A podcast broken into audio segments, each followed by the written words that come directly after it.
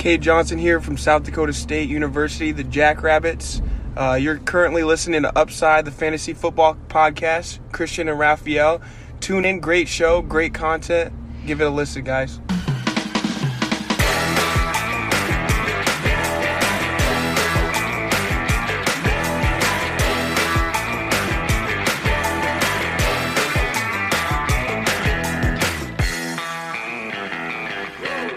Herzlich willkommen, meine lieben Footballfreunde, bei Upside, dem Fantasy Football Podcast.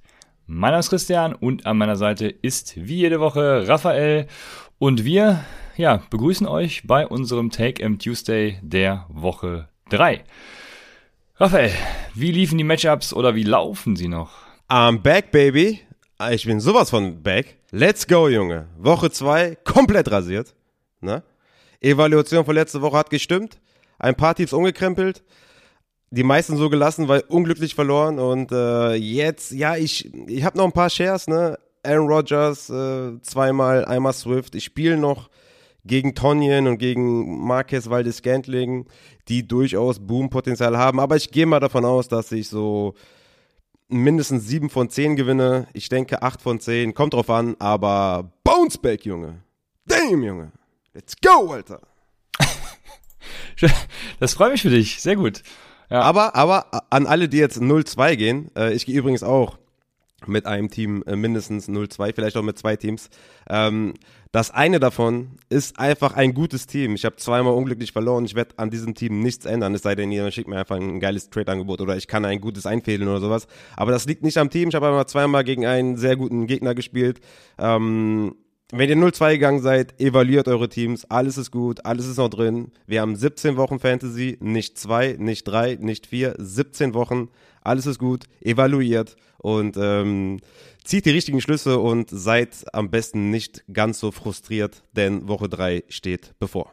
So ist es. Ja, ich gehe auch in zwei Ligen, genau. Gehe ich 0-2 tatsächlich. Ähm, in einer muss ich wirklich was tun. Da bin ich schon auf Suche, was, was so alles geht. Also, äh, wenn ihr nicht wie Raphael dann so einen hervorragenden Kader habt und immer gegen die Punktbesten gespielt habt, dann müsst ihr eben jetzt auch aktiv werden und, und Angebote rausballern, aber oder am Waferwire aktiv werden. Und wir sind dafür da, um euch heute zu sagen, was ihr äh, tun sollt.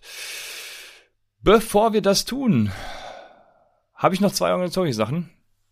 Äh, eine Sache ist, ich hatte auf äh, Twitter und Instagram ein kleines Gewinnspiel ja gestartet. In Woche eins war das noch und ich wurde freundlich darauf hingewiesen, dass ich vergessen habe, den Sieger zu küren.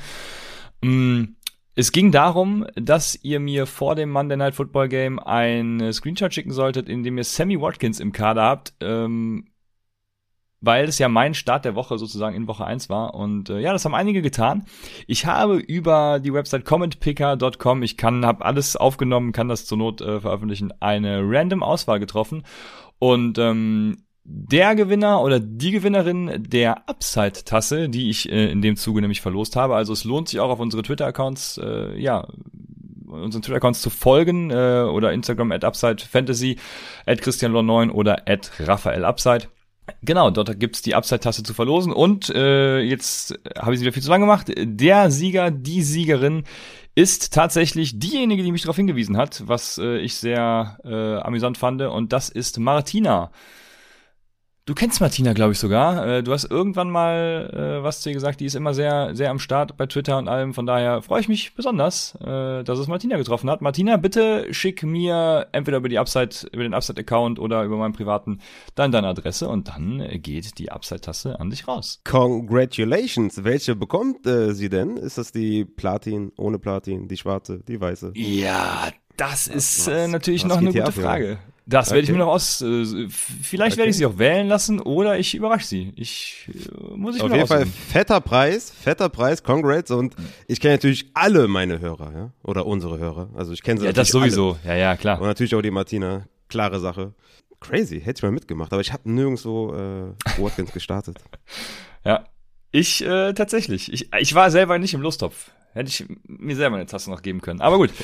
Wir, wir haben äh, die zweite organisatorische Sache und zwar wurde ich da auch freundlich wieder darauf hingewiesen. Also vielen Dank, äh, dass ich hier auf Sachen hingewiesen werde, weil das ist auch eine richtig gute Sache und zwar hat unser äh, Programmierer, der auch die Website äh, macht, Der äh, Hans-Peter Ording, äh, der programmiert das Ganze, sein Spitzname natürlich nur, mh, mm, Upside Bowl Homepages gemacht. Also für jede Upside Bowl Liga gibt es eine Homepage und dazu haben wir auch Fragebögen verteilt, ähm, wo ihr als General Manager ein paar Antworten geben konntet, wenn ihr das wolltet. Und ähm, ihr könnt das äh, auf einer Seite testen. Es gibt da keine übergreifende Seite, so wie UpsideBowl.com oder so, sondern äh, ihr müsst auf eure Liga gehen. Ähm, das Beispiel ist äh, famandfriends.upsidebowl.upsidefantasy.de, wird auch in der Folgenbeschreibung dann ähm, verlinkt. Und ähm, da könnt ihr draufgehen. Da seht ihr eben alle, alles, was die Liga zu bieten hat. Ähm, zum Beispiel, dass in dieser Liga vor dem Spieltag noch Julio Jones gegen DJ Moore getradet wurde. Ähm, ja, oder ihr seht auch da dann was über die General Manager, der Hans-Peter Ording, der das Ganze, wie gesagt, programmiert hat, der hat zum Beispiel äh, mal in der zweiten Liga Tischfußball gespielt. Also solche Sachen erfährt man dann über die Manager, die auch im Upside Bowl mitspielen. Und äh, der Hans-Peter wollte übrigens auch, dass ich den Macher der Website erwähne. Das findet ihr ganz unten auf den ganzen Homepages. Ähm, und den könnt ihr auch supporten unter äh, buymeacoffee.com nmlhado wird auch noch verlinkt, aber äh, das der Vollständigkeit halber. Genau, es gibt Upside Bowl Homepages, ihr könnt den Upside Bowl komplett in jeder Liga verfolgen. Es sind auch in jeder Liga, in die ihr drauf geht, sind alle Ligen verlinkt. Also da könnt ihr dann euch austoben. Was ein Service. Das der Vollständigkeit halber, genau. Was haben wir für ein Glück, äh, dass so viele aus der Community uns unterstützen. Der Hans-Peter ist ja nicht der Einzige. Ähm, ich fühle mich manchmal wie so ein, in so einem Kreis voller Leute, die uns nur wohlwollend sind. Das ist auf jeden Fall richtig, richtig nice, richtig cool. Das ist auf jeden Fall so. Also vielen Dank an alle, unabhängig von dem Upside Bowl Homepage jetzt auch, die, die uns unterstützen in, in jeglicher Hinsicht. Äh, danke. Jetzt, Raphael, starten wir mit den Recaps oder wie sieht's oh, aus? Oh, ich hab Bock. Let's fucking go. Sehr schön. Ich hoffe, ich habe die richtige Reihenfolge. Wir haben im Vorfeld kurz gesprochen, äh, geh von unten nach oben, von oben nach unten. Also äh, das war jetzt meine Reihenfolge von oben nach unten auf PFF. Deswegen hoffe ich, dass du dieselbe hast. Ähm, Ah, wir werden sehen, Raphael. Mein erstes Spiel ist Buffalo at Miami. Bin ich da richtig? Nein. Okay. Dann musst du scrollen. Ähm, wir nehmen Buffalo at Miami. Und ähm, Miami gibt mir gar nichts. Muss ich ganz ehrlich sagen. Jetzt natürlich durch den Tourausfall. Ich, ich, ja, war ja immer so, also bei Verletzungen will ich nie was Schlechtes sagen. Deshalb ähm, war nie überzeugt von Tour. Ähm, aber man muss halt auch ehrlicherweise sagen, äh, Jacoby Brissett hat das Ganze nicht besser gemacht. Deshalb ähm, war ist Tua wahrscheinlich schon ein Verlust für die Dolphins und äh, es gibt tatsächlich irgendwie keinen, den ich da haben will. Außer Devonte Parker, äh, mit dem könnte ich noch so leben. Ich bin aber selbst bei Miles Gaskin mittlerweile äh, schon sehr besorgt, muss ich sagen. Wie siehst du die Sache bei den Miami Dolphins? Bei den Wide Receivers, Will Fuller soll wieder zurückkommen. Das bedeutet für mich, dass Parker, der ja neun Tages gesehen hat, fünf Receptions für 42 Yards hatte und Waddle, der acht Targets hatte, sechs Receptions, 48 Yards, dass die beiden, der Value geht halt kaputt, ja, sobald Will Fuller dabei ist. Vor allem natürlich mit Brissett an der Center, das ist noch nicht ganz klar, ob Tour überhaupt spielt. Wollen wahrscheinlich noch irgendwie die, ja, die Trainingssessions angucken von Brissett, um zu schauen, wie groß ist die Not, ob sie Tour bringen müssen. Von daher, die Ankunft von Will Fuller ja, schadet beiden insofern, dass beide nicht startable sind in meinen Augen.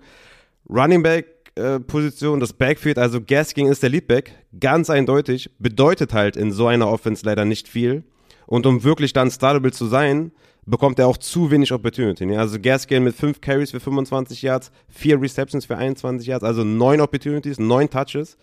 Ist nicht viel, wie ihr hört, aber er ist der klare Leadback, denn Malcolm Brown 5 Touches, Ahmed 6 Touches, aber beide immer noch zu viel, als dass Gaskin halt eine 15 bis 20 Touch Opportunity bekommt und in so einer schlechten Offense brauchst du 15 bis 20 Touches, um überhaupt annähernd irgendwie an die 10, 11, 12, 13, 14 Fantasy-Punkte zu kommen. Von daher ist Gaskin der Leadback, ist ein Hold, einfach behalten ähm, und schauen, ob er sich vielleicht äh, durchsetzen kann. Weil er ist klar der dynamische äh, Running Back in diesem Backfield, aber es ist einfach sehr, sehr unsexy, die ganze Offense. Und mit Will Fuller Back sind quasi alle Spieler der Miami Dolphins ein Sit. Genau, das wäre die nächste Frage gewesen, weil wir haben nämlich die Frage bekommen, ob Will Fuller droppable ist, aber äh, er soll, das kam eben noch rein, per dem Chef da zurück zum Team stoßen.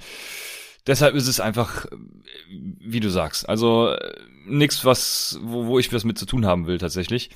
Ähm, und auf der anderen Seite da gibt's so ein paar Sachen, die man, denke ich, ansprechen muss. Also ähm, vor allem die Wide Receiver.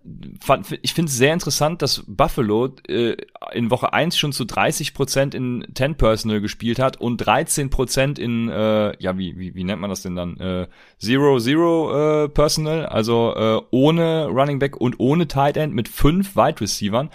Ähm, das heißt, da stehen viele auf dem Feld ähm, und für mich ist vor allem Emmanuel Sanders äh, da so einer, der der heraussticht nach Stefan Dix, also natürlich nach Stefan Dix, ne, das äh, ist ganz klar. Ähm, 0,56 sein Whopper und ähm, ja, bin da im Moment ein bisschen Emmanuel Sanders Target weil, äh, Fan, weil ich glaube, äh, er wird da einige Targets sehen und äh, ja, kommt halt darauf an, wie Josh Allen dann im Endeffekt abschneidet. Im Moment nach äh, PFF Grade und äh, Completion Percentage over expected und EPA Composite äh, ja, Quarterback 23, 25, so die Range. Also im Moment noch nicht ganz so geil.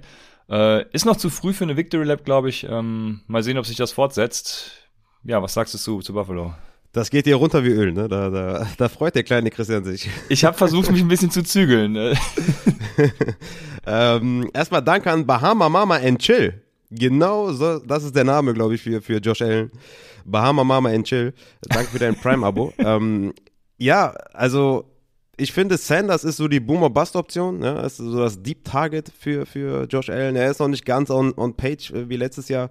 Deswegen ein bisschen Boomer-Bust abhängig. Emmanuel Sanders, Cole Beasley bleibt halt für mich diese kurze Anspielstation für, für Josh Allen, diese sichere Nummer und für mich halt der Floor-Spieler in diesem äh, Wide Receiver Core aber ja, Emmanuel Sanders sollte man auf dem Zettel haben, auf jeden Fall. Wenn man so viel Opportunity bekommt wie er, wenn man so viel auf dem Platz steht wie er, dann äh, ist das gut. Und man hat so eine 2A und eine 2B-Lösung. Der eine halt Boomer Bust mit Emmanuel Sanders, der andere mit einem höheren Floor wie Cole Beasley.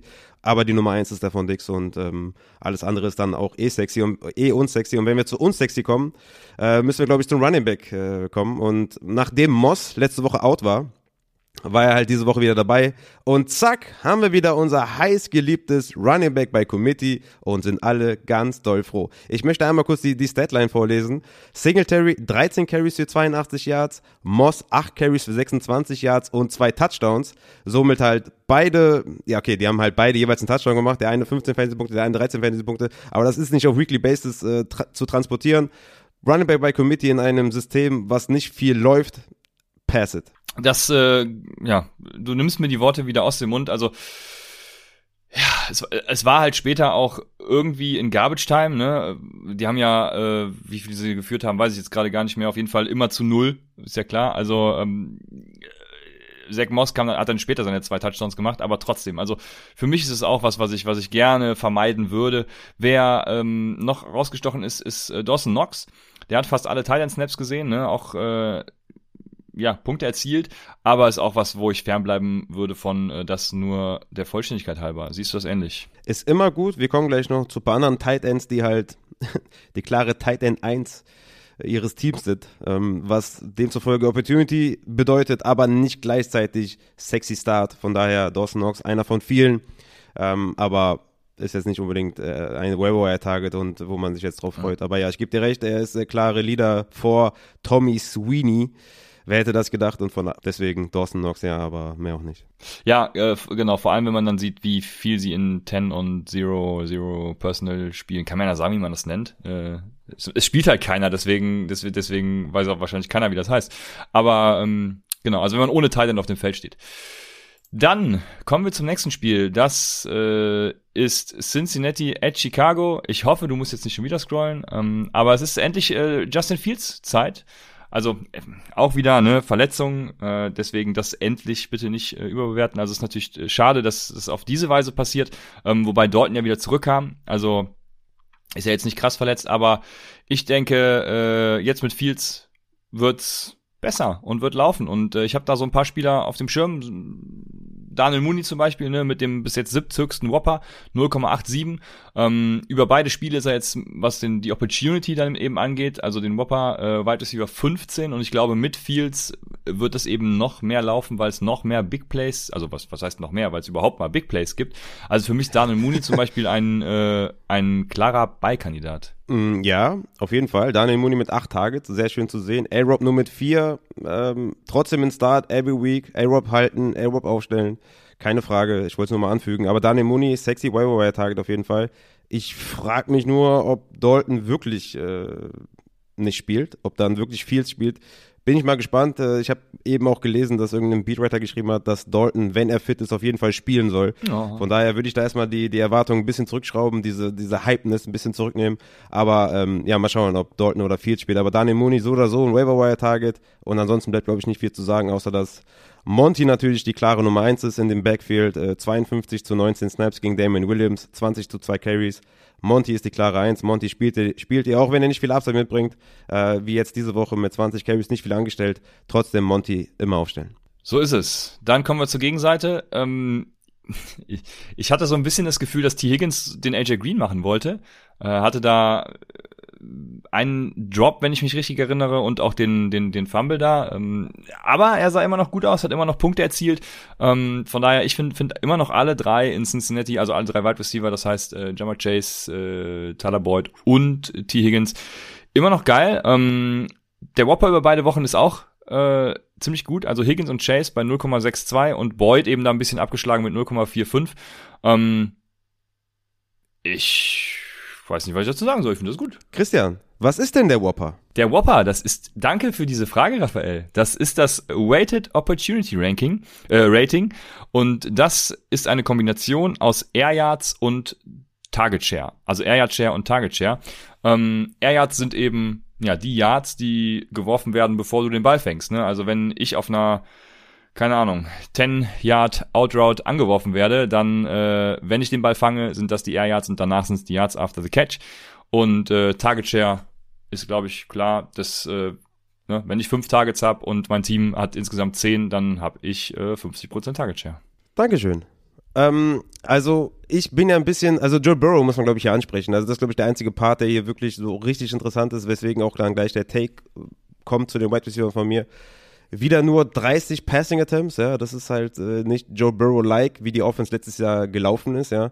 Äh, 207 Yards, zwei Touchdowns, drei Interceptions für Joe Burrow, 10,28 Fantasy-Punkte. Scheint noch nicht ganz fit zu sein, hatte einige Wackler drin, macht mir ein bisschen Sorgen, ja, diese wenigen Passing Attempts. Diesmal hat er wenigstens alle drei Wide Receiver bedient, ja, alle drei Wide Receiver sahen ähnliche Opportunity in Snaps und Routes Run, äh, er hat sie auch ähnlich bedient. Ähm, bei den Targets ist es halt über die letzten zwei Spiele etwas inkonstant. Ja, der konstanteste ist immer noch T. Higgins mit 15 Targets in zwei Spielen. Für mich tatsächlich, Jamar Chase ist für mich ein Sell-High-Kandidat.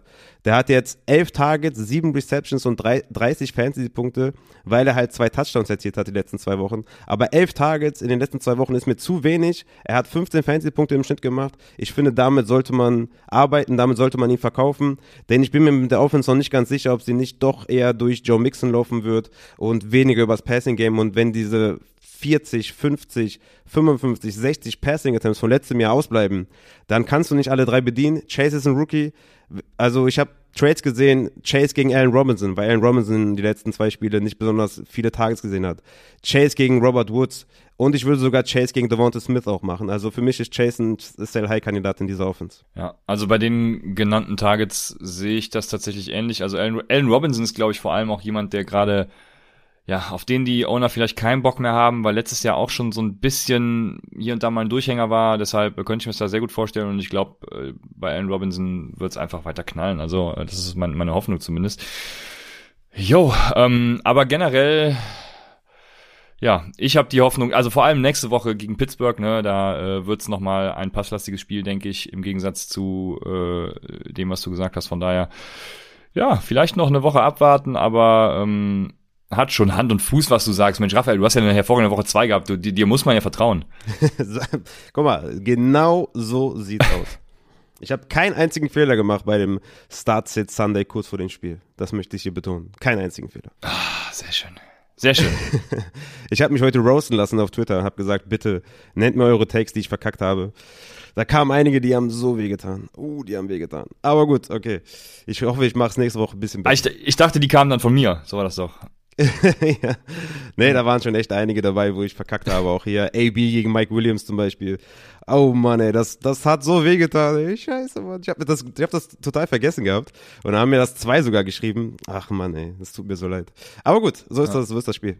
Ja, ich, ich hoffe, es hat keiner Anthony Schwartz gestartet, außer mir, aber ähm, dazu kommen kam wir sogar eine, Kam sogar noch. eine Frage zu Anthony Schwartz, da habe ich noch gesagt, Christian wird den wahrscheinlich spielen, ich sag, spiel den nicht. Ich weiß aber nicht mehr, was die andere Option war. Ja, alles wäre besser gewesen.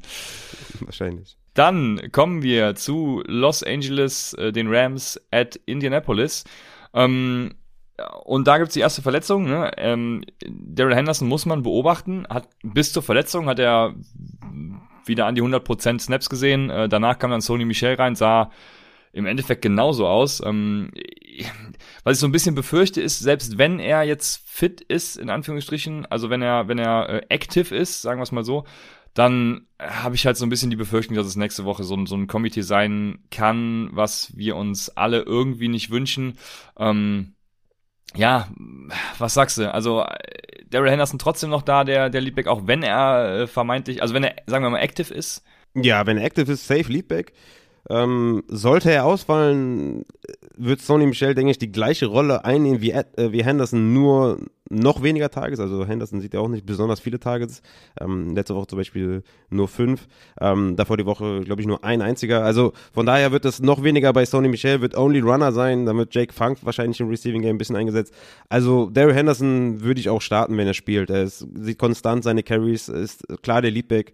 Aber ja, wenn er sich verletzt, würde ich Sony Michel auf jeden Fall vom Waiver holen. Und wahrscheinlich auch, auch starten als so Borderline Running Back 2. Ja, das ist jetzt die spannende Frage. Ich habe ich hab mir auch notiert, also wenn man darauf gambeln will, dass Daryl Henderson verletzt ist, ähm, dann muss man Sony Michel ja quasi jetzt schon entweder vom, also als Trade-Target nehmen oder man, man kriegt ihn vielleicht auch vom Wire.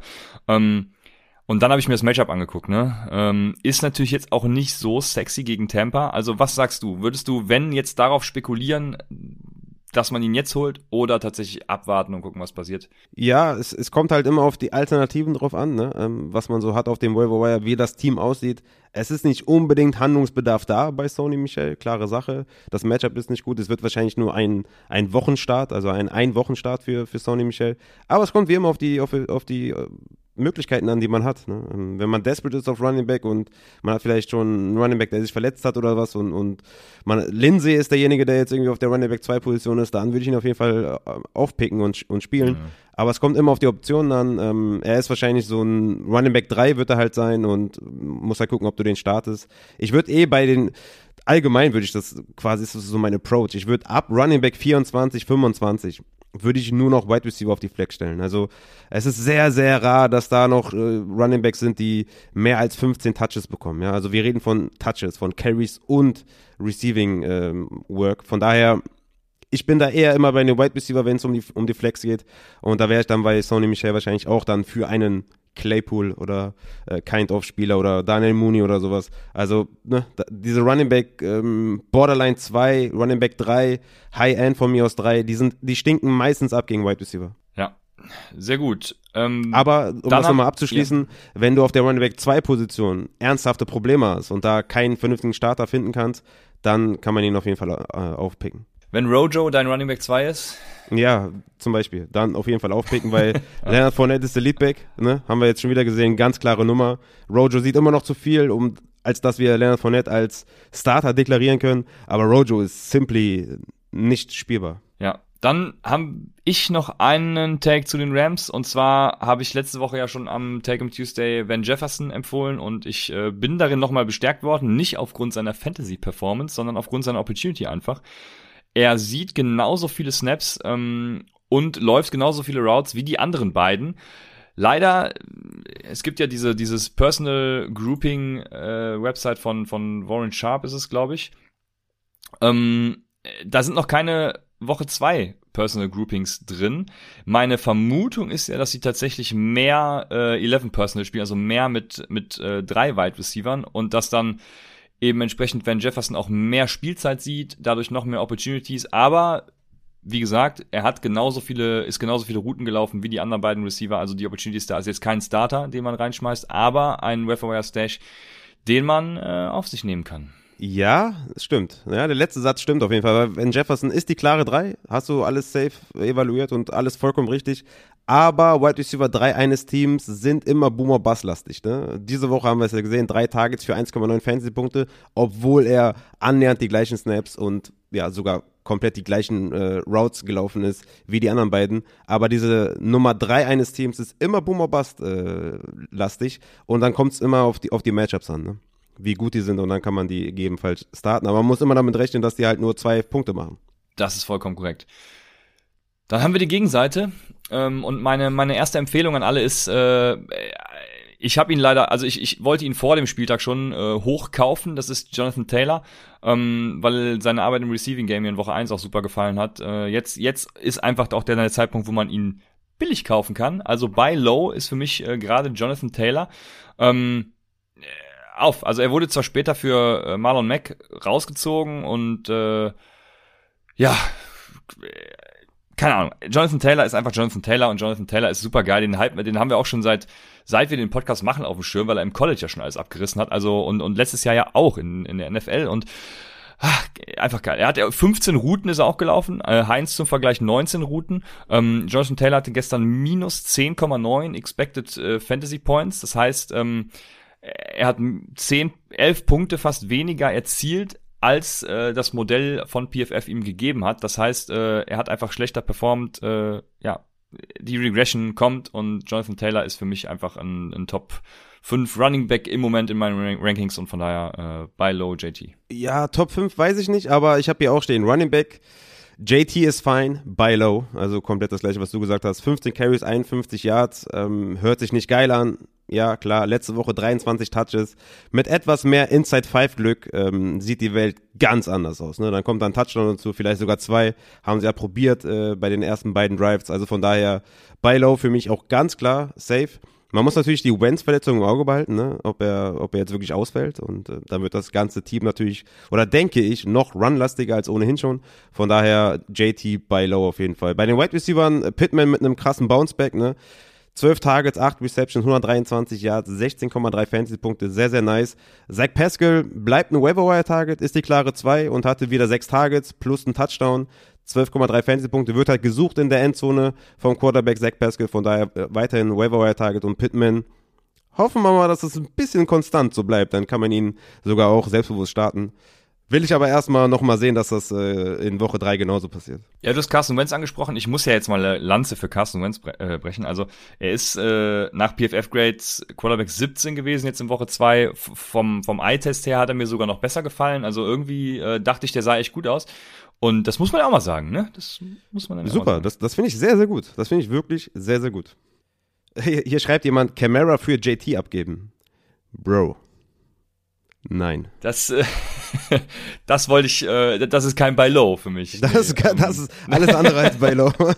das ist kein Buy Low. Ja, also ich habe ich, ich habe äh, Devonta Adams tatsächlich abgegeben für quasi, äh, ich habe Kadarius Tony noch dazu gepackt, aber ähm, Devonta Adams für Elijah Moore und JT und äh, das war mein mein Buy High bevor, vor diesem Spiel und das würde ich jetzt natürlich auch niemals mehr machen. Also ähm, ja, so ein, so ein Low-End Wide Receiver 1 oder so. Das ist im Moment, damit muss man starten. Ja, Antonio Gibson zum Beispiel wäre jetzt so, wo ich sagen würde, den würde ich abgeben für Jonathan Taylor. Ähm, aber wir werden wahrscheinlich so in, ist natürlich äh, immer leicht gesagt, bei Low, ja, man muss natürlich irgendeinen Running Back finden, der annähernd was gezeigt hat, wo man mit zufrieden sein kann und den man halt noch verkaufen kann. Ich meine, du kannst jetzt kein CEH irgendwie abgeben. Ne? Dann guckt er halt auf die Zahlen und denkt sich, yo, äh, what the fuck, so, ne? Du musst, halt, du musst gucken, irgendwie in Montgomery zum Beispiel. Ne? Das wäre zum Beispiel. Heu, so heute hat mir noch jemand gesagt, äh, Joe Mixon äh, ist vor JT im, im, im, also hat mehr Punkte erzielt. Ja, äh, obwohl die sind, die sind wieder so ähnlich Range. Ne? Also ich habe Mixon so ein paar Spots dahinter. Also ich würde genau, Mixon dafür abgeben, klar, aber es ist halt auch wieder kein Buy Low. Ne? Ja. Ich nicht. Also die sind auch wirklich auch zu nah beieinander. Wie gesagt, so ein David Montgomery ist für mich der das perfekte Beispiel. Ähm, so ein Running Back ich sag mal 17 bis 20, 16 bis 20, diese Range kind of Spieler, die würde ich halt dafür abgeben und dann halt absahnen. Aber ähm, ja, du musst halt gucken, dass der halt irgendwas gerissen hat. Ja, Chris Carson zum Beispiel hatte nur 13 Carries, hat aber einen Touchdown gemacht, hat also bessere Zahlen als JT. Chris Carson gegen Jonathan Taylor würde ich safe everyday machen. Easy.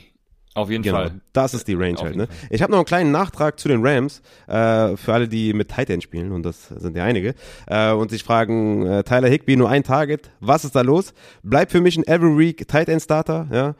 59 zu 3 Snaps gegen ähm, Johnny Munt, ja, ist der zweite Tight End, und 27 zu 0 Routes Run gegen Johnny Munt. Also von daher, Tyler Higby hatte nur ein Target, ist scheiße, aber ihr stellt ihn nächste Woche trotzdem auf bei Tight End Landscape. Ja, 27 Routes zum Vergleich. Äh, Robert Woods und Cooper Cup hatten 31 und 32, wenn Jefferson auch. Also ähm, fast so viele wie die Wide Receiver. Von daher bin ich da ganz bei dir. Yo, machen wir weiter äh, und gehen nach Jacksonville, da Denver gespielt. Denver at Jacksonville. Äh, meine erste Frage, die, die, die, die ich mir so gestellt habe, ähm, Noah Fant äh, ist ja zum Draft bei mir auch immer weiter so das Ranking ein bisschen runtergefallen und äh, das scheint sich jetzt äh, zu bewahrheiten. Also wir hatten vor, ich weiß noch, wir haben vor dem Draft mal drüber gesprochen und, und gesagt, ey, hu, der gehört nicht mehr in diese Top-Riege rein, in diese Top 6. Ähm, was sagst du jetzt dazu? Der Hintergrund ist, dass äh, Albert O da dieses Jahr ja mehr als 50 Prozent der Snaps gesehen hat und und Fan hat zwar immer noch einen riesen Opportunity Share, ne? Ähm, was müsste man dir geben, damit du dich von Noah Fan trennst, wenn du ihn hast? ey, oh, ey, wirklich jetzt, ne? Also ich bin nicht hyped auf Noah Fant, aber Noah Fant ist ein Tight End 8 bis 12. Und was willst du dafür verlangen? Also du stellst ihn halt auf, weil du nichts anderes hast. Also wirklich, es ist halt kein Tight End Disrespect oder die Position nicht ernst nehmen oder so, aber wirklich, Real Talk. Also ja, äh, Albert O ist eine Gefahr, ne? Also Noah Fant ist immer noch der Lead Tight End, sag ich mal. Albert O frisst aber immer mehr rein, was nicht cool ist. Und Eric Sobert sieht auch ein bisschen was. Also nicht viel, nur sieben Routes gelaufen. Albert O 19, Noah Fant 28. Ähm, trotzdem, was willst du denn da, was willst du denn erwarten? Du kannst ja nicht dafür einen George Kittle bekommen, der jetzt momentan bei den Ownern nicht hoch angesehen ist. Aber Noah Fant ist halt ein Tight End 8 bis 12, den stellst du halt auf. Du kannst, also ich weiß nicht, was du bekommen willst dafür. Natürlich, wenn du jetzt irgendwie stacked bist auf Tight End und vielleicht noch einen Logan Thomas hast, wo du sagst, ist mir egal, ob ich jetzt Noah Fant oder Logan Thomas starten, dann kannst du auch, weiß ich nicht, von mir aus einen Mark Ingram abgeben oder sowas für Fant oder äh, weiß ich nicht, von, von mir aus auch ein, keine Ahnung, irg irgendwie sowas halt in der Range, ja, Spieler, die, die du halt nicht besonders sexy findest, aber ich, ich trade doch nicht für einen Noah Fant, also das ist halt ein Tight End, den du aufstellst, der halt Upside mitbringt aufgrund seines Talents, aber die Opportunity war klar, dass sie nicht hoch sein wird. Man hat natürlich ein bisschen gehofft, dass jetzt mit dem Judy out, dass es ein bisschen höher wird, aber da teilen sich dann Patrick und Hamler so ein bisschen die Judy-Rolle, ne, Patrick mit mehr Upside, Hamler mit mehr Big Play-Potenzial, ähm, der einzige, den ich da im Receiving Core wirklich haben will, ist halt Sutton, he's back, ähm, 12 Targets, 9 Receptions, 159 Yards, 20 Fantasy-Punkte. Ähm, klar, gutes Matchup war das natürlich auch, aber Noah Fant, äh, frag mich bitte was anderes. Ja, äh, viele sind immer noch auf dem Noah Fant Hype Train, deswegen musste ich die Frage einfach mal stellen. Äh, ich bin da ganz bei dir, ist ja genauso.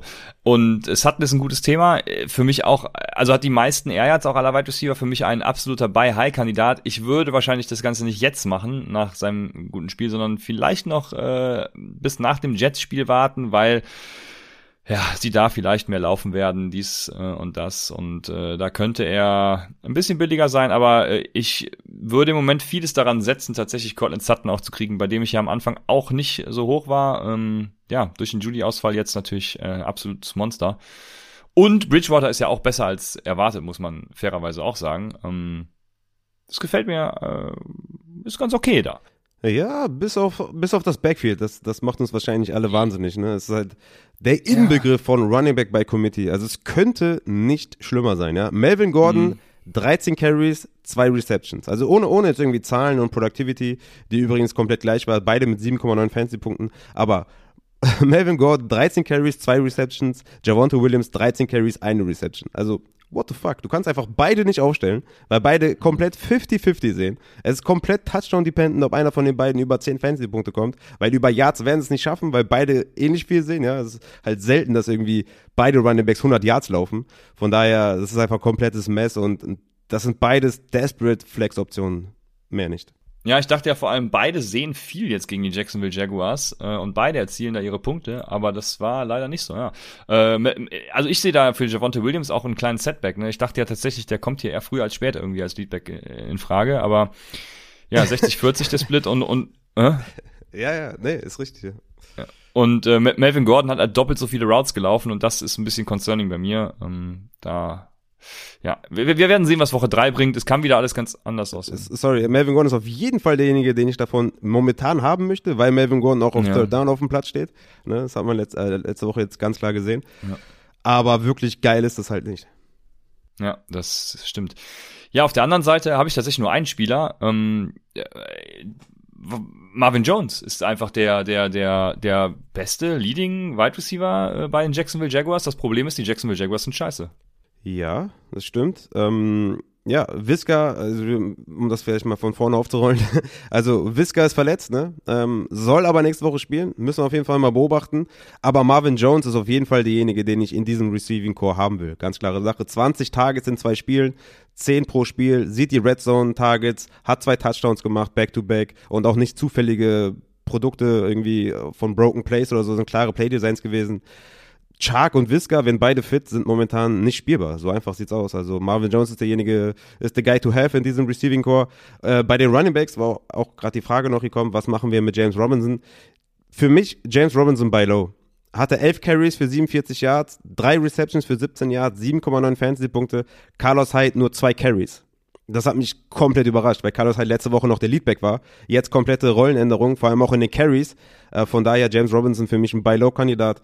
Ähm, von dem erwarte ich, dass der in den nächsten Wochen diesen Abstand zu Carlos Hyde, okay, ich meine, er hatte nur zwei Carries, aber dieser, dieser Abstand ähm, noch größer sein wird und äh, James Robinson sollte der klare, klare Leadback in diesem Backfield sein.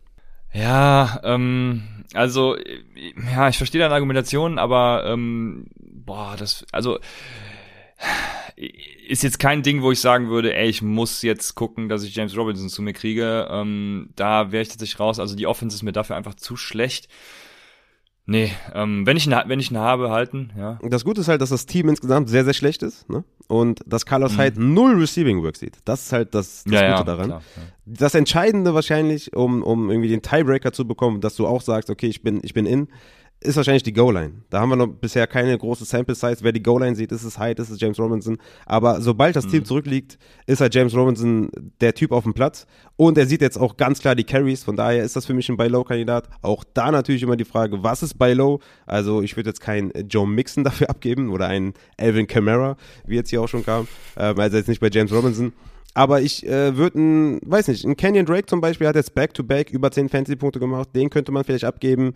Ähm, ja, so ein, ich, also Melvin Gordon zum Beispiel würde ich fast auch schon machen. Season long würde ich das machen, weil James Robinson Season long für mich mehr Touches bekommt als Melvin Gordon, der wahrscheinlich von Javonte Williams irgendwann überholt wird. Das wäre so die Range, ja. Also wenn du vielleicht einen Melvin Gordon abgibst für einen James Robinson, da sehe ich bei James Robinson mehr Upside, dem das Backfield hoffentlich dann nächste, also hat er diese Woche schon ihm komplett alleine gehört, aber Season long ihm komplett alleine gehören wird. Das ist so die Range, die ich sehe. Ja. Ja, ja, ja, ja, ja. Ja, James Robinson war auch letztes Jahr in dieser schlechten Offense schon halt ein guter Running Back, ne? Deswegen ja, ist fair. Ähm, ich ich würde auch, ich würd auch Fournette abgeben dafür. Fournette ist der klare Leadback, aber. Ja, das würde ich direkt machen, ja. Ronald Jones sieht immer noch zu viel, ne? Oder ich würde auch einen Singletary ja. abgeben, der, wo ja. sich seine Statline gut liest, ja. Mit, in der ersten Woche mit seinen äh, 18 Touches, diese Woche mit seinem Touchdown. Äh, Zach Moss wird aber immer mehr reinfressen, ist kein Run-First-Team. Also ich würde diese Kandidaten, die jetzt halt ganz gut abgeliefert haben, würde ich abgeben dafür, weil James Robinson, glaube ich, die höhere Opportunity bekommt, äh, season long. Ja, ja, die, die, perfekte Spieler, die letzten beiden, das würde ich machen. Äh, Melvin Gordon tatsächlich eher nicht. Aber ja, dann passt das, genau. Äh, bei den Wide Receivers, genau, Marvin Jones ist da die Nummer eins und von den anderen beiden, ja, ist wirklich äh, schwierig. Ich Obwohl glaube, das wird sich von Woche zu Woche auch äh, dann eben wieder unterscheiden und ändern und dann sind wir in einer boah, dieser Vergleich hinkt jetzt ganz gewaltig, also in einem ganz, ganz schlechten äh, Tampa Bay. Ja, Ja, wirklich in einem ganz, ganz schlechten, ja, richtig. Das Gute bei Tampa Bay ist halt, dass die Offense gut ist. Ne? ähm, äh, deswegen, genau, ja. Deswegen in einem ganz, ganz schlechten, ja, das stimmt schon. Wie gesagt, Marvin Jones, der konstanteste mit seinen 20 Targets in zwei Spielen. DJ Chark halt komplett Boomer Bass. LaVisca Chenault hat bisher nichts gezeigt, wo man sagt, okay, Breakout oder okay, der bringt Upside mit. Das ist nur die Evaluation vor der Saison gewesen, die Evaluation des Spielers, aber die tatsächliche In-Season-Evaluation heißt, LaVisca Chenault bringt kein Upside mit. Genau, beide ungefähr gleich tatsächlich mit Expected Fantasy Points, äh, aber das, nee, da halte ich Abstand von. Dann äh, kommen wir, ei, ei, ei, ein, eine, eine ganz besondere Situation. San Francisco at Philadelphia. Und bei San Francisco weiß ich tatsächlich gar nicht, wo ich jetzt anfangen soll. Ähm, vielleicht fangen wir mit, mal mit was Schönem an, und zwar Brandon Ayuk hat einen Target gesehen. Also Brandon Ayuk ist wieder da. Er hat mehr Snaps als Sherfield gesehen. Ähm, das Problem ist natürlich auch, dass äh, San Francisco viel 22 Personal, zumindest in, in Woche 1 dann auch gespielt hat. Ähm, weiß leider nicht, wie es gestern war. Vielleicht wahrscheinlich gestern ein bisschen weniger, dadurch, dass Ayuk dann auch auf dem Platz stand. Ähm, wenn das so ist, dann lohnt sich eh nur Debo Samuel und im Moment lohnt sich auch eh nur Debo Samuel. Also ja, ein Target oder beziehungsweise zwei äh, für Brandon Ayuk, äh, nee, lass, lass mal sein. Ähm, Debo Samuel hat den höchsten Whopper aller Wide Receiver übrigens mit 0,94. Also über die Wochen 1 und 2, von daher, ähm, das ist so der einzige. Martin, zwei Peters fragt auch, was tun mit Ayuk? Und da sind wir ja im Thema, Raphael. Ähm, für mich einfach halten und gucken, äh, aber nicht aufstellen. Ja, kurz noch zu Debo Samuel, der ist ein klarer Starter every week. Wieder die meisten Snaps, wieder die meisten Routen gelaufen, wieder die meisten Targets unter den Wide Receivers. Äh, sechs Receptions, 93 Yards, das ist, äh, ja, Brandon Ayuk startet die, äh, Debo Samuel, Debo Samuel startet jede Woche. Äh, Brandon Ayuk, übrigens, äh, Zweiter in Snaps und Zweiter in Routes Run. Ähm, unbedingt halten, ist natürlich null Production, aber unbedingt halten ist schon mal der richtige Step in die richtige Richtung. Ich erwarte in Woche 3 immer noch nicht viel und auch in Woche 4 werde ich nicht viel erwarten. Aber vielleicht Woche 5, vielleicht Woche 6, vielleicht Woche 7. Habt ihr dann Wide Receiver, der mindestens mal Wide Receiver 3 sein kann, vielleicht dann im Laufe der Saison sogar ein Wide Receiver 2 sein kann, wie wir es eigentlich evaluiert hatten. Also klar, halten auf jeden Fall bei Low schwierig, ne? Was willst du abgeben dafür? Also es ist auf jeden Fall ein Gamble, ähm, aber auf jeden Fall halten. Ich würde den Stand jetzt wirklich nicht droppen, weil dafür ist es Was ich erlebt, zu groß was ich erlebt habe, ist, dass auch keiner Brandon Ayuk abgeben will. Also okay. außer für meinen Erstgeborenen und das kommt natürlich, also Camara gebe ich halt nicht für Ayuk ab, ne? Das, ja, klar. Das ja. ist halt immer dann so die Frage, was, was musst du abgeben? Wenn, ja. du, wenn du dafür einen Wide Receiver 2 oder einen, einen Running Back 2 abgeben musst, dann ist es halt auch wieder zu viel, um ja. den Gamble irgendwie zu spielen. Ne? Deswegen, also das Glücksspiel genau. muss dann natürlich halt dem, demzufolge das Invest auch irgendwie bestätigen. Von daher ja, bringt das nichts, wenn du da irgendwie schon einen Starter abgeben musst. Von daher, ja, einfach halten so und auf jeden Fall nicht droppen. Ja, Richtig, das ist das Wichtige. Dann kommen wir zu den Running Backs. Und ich, also, keine Ahnung, ob da irgendwie ein Fluch drüber liegt, ob, ob Shannon mit so einer Voodoo-Puppe am Rand, ähm, an der Seitenlinie steht. Ähm, auf jeden Fall sind alle 49ers Running Backs weg. Also äh, Mitchell hatte Schulter. Der kam allerdings wieder zurück. Also Mitchell ist wahrscheinlich immer noch die, die Option in San Francisco. Ähm, Michael Hasty hatte Knöchel. Trey Sermon hat im ersten Snap nicht nur gefumbled, sondern sich dann auch am Kopf verletzt. Ähm, Boah, ja, äh, keine Ahnung. Also, wenn Elijah Mitchell fit ist, dann ist die Sache klar. Aber das müsst ihr halt beobachten. Wir haben da keine, keine aktuellen News, weil äh, alles pending, äh, irgendwelchen äh, Untersuchungen. Von daher schwierig. Ja, das, ja klar. Also ja, genau. Sowohl Mitchell als auch Hasty haben sich halt verletzt. Ne, dann müssen wir die Injuries abwarten. Ist Mitchell nicht ernsthaft verletzt, ist er relativ safe. Erstmal zumindest. Wie du hast schon gesagt, Trey Sermon äh, hat nur einen einzigen Snap gespielt war gleichzeitig ein Carry, den er richtig verkackt hat. Von daher, ja, Mitchell ist erstmal safe. Sollte Mitchell ausfallen und Hasty fit sein, müsst ihr Hasty natürlich vom Waiver holen. Der wird dann äh, Next Man Up sein. Also Trey Sermon ist erstmal, ja, erstmal, ja, wirst du ihn droppen? Interessante Frage. Er kommt auf die Bankplätze an, ne? Also kommt auch auf seinen Verletzungsstatus an. Wenn ich noch keinen auf IR habe, dann natürlich nicht. Äh, aber äh, um das abzuschließen, ja. Ja, ist ein Drop-Kandidat für mich auch. Also das Invest war hoch, klar, wissen wir alle, tut weh. Aber es scheint momentan Mitchell zu sein und irgendwann kommt ja auch dann, ich glaube im Oktober oder im November, Mitte November oder ja. was, kommt ja auch Jeff Wilson zurück. Es wird wahrscheinlich äh, irgendwann besser werden für Trey Sermon, aber dass Trey Sermon irgendwann das Running Back übernehmen kann, ich glaube, das ist mittlerweile out of range und von daher ist er für mich auch droppable. Ja, so ist es. Obwohl man bei Shanahan nie weiß, ne? Das immer so als Sternchen hinter jeder Aussage zum Backfield, man weiß bei Shanahan nie. Ja, das ist auf jeden Fall, auf jeden Fall nochmal ein sehr guter Hinweis gewesen. Ähm, viele fragen sich auch, was macht man mit George Kittle? Philo. Äh, ja, genau. Das äh, gut. Das Thema haben wir schnell abgehakt. Von daher äh, gehe ich. Lass ja? mich trotzdem noch dazu sagen: Neun Tages in zwei Spielen ist nicht das, was wir erwarten. Wir erwarten eigentlich neun Tages in jedem Spiel.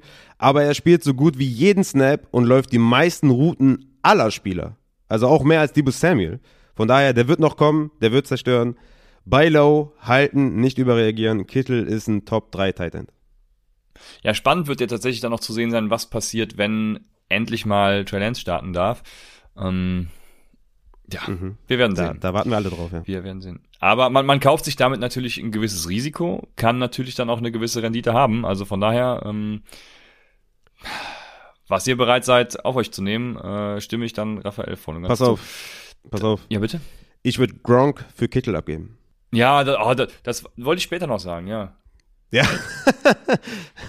um, mal, um mal die Range zu sehen, ja. Also Kittel ist für mich, ich meine, wenn man, wenn man Hawkins momentan davor hat, weil er die Targets sieht, okay, warten wir mal das Spiel heute Abend ab. Aber kann man von mir aus Hawkinson davor haben, aber außerhalb der Top 4, das ist sau schwierig. Also von daher, ich würde mhm. Gronk für Kittel abgeben. So. Vielleicht kriegst du, wenn du Gronk abgibst, Kittel plus irgendwas noch drauf zurück. Also von daher, Kittel ist für mich ein Buy Low und ja, mehr kann ich glaube ich nicht sagen. Ja, genau, ich habe auch Gronk, ich habe nämlich noch einen Spieler notiert, habe ich in Erinnerung gehabt und das war Waller und Kittel. Also ich würde Gronk für Waller und Kittel äh, versuchen und äh, vielleicht macht's irgendwer. Versucht's mhm. einfach. Bin dabei. Dann die Gegenseite, ja. Ich kann es immer nur wiederholen. Wir haben den Take am Tuesday. Ich werde nachher auch bei den Refer Targets dann nochmal ansprechen. Aber äh, Edit in meinen Augen bitte einfach Kenny Gainwell. Der hat mit 84,6 ein Elite Receiving Grade. Ähm, Miles Sanders hatte 52,7. Er wird auf jeden Fall halt dieser Receiving Back bleiben sein. Ähm, haben ja da einen, ja, einen kleinen Split. Ähm, ich glaube, es ist so, äh, habe es mir leider nicht notiert, aber ich erinnere mich, dass es irgendwie 67, 33 war. Also immer noch gut in Sachen Miles Sanders. Aber ähm, ja, für die Bank einfach Kenny Gainwell und gucken, was passiert. Ich äh, hab's euch gesagt. Ja gut, du hast gesagt, der wird das Backfield übernehmen. Das ist, glaube ich, noch ein bisschen was anderes. Also für mich ist Kenny Daran glaube ich immer noch übrigens. Ja, da, daran glaube ich immer noch. Ja, okay, das hat er ja bis jetzt noch nicht getan. Also von daher, ich hab's, ich hab's euch gesagt, kannst du sagen, wenn ja, das Backfield übernimmt hat, übernommen hat. Ähm, ich habe also, euch gesagt, edit ihn. Edit ihn, ja, auf jeden Fall. Das, da bin ich ganz bei dir. Also er ist auf jeden Fall der Receiving Back. Ähm, also nach zwei Wochen haben wir, glaube ich, ein klares Bild äh, von, von diesem Backfield. Es ist in allererster Linie erstmal Sanders. Der hat 28 Attempts, sieben Targets in zwei Wochen. Kenneth Gainwell 15 Attempts, sechs Targets. Also durchaus ein Flexer mit Upside. Ähm, Kenneth Gainwell, aber Sanders ist safe ein Running Back 2, ist in meinen Rankings deutlich, deutlich geklettert. Hätte ich dieses Volumen oder dieses Bild vor, vor, dem, vor der Draft-Season gehabt, wäre wär wahrscheinlich Top 16 Running Back in meinem Ranking gewesen. Ich bin da sehr, sehr ja, selbstbewusst, dass Sanders da auf jeden Fall der, der Guy to have ist. Auf Wide Receiver Devonta Smith mit einem Stinker, ja, also sieben Targets, zwei Receptions, 16 Yards, also richtig reingekotet. Aber die meisten Snaps, meisten Routen gelaufen und meisten Targets aller Wide Receiver. Klare Eins, auch da, wenn es geht bei Low, aber einfach nur für die Devonta Smith Owner. Macht euch keine Sorgen, er ist die klare Eins. Er wird wieder Receptions und Touchdowns fangen.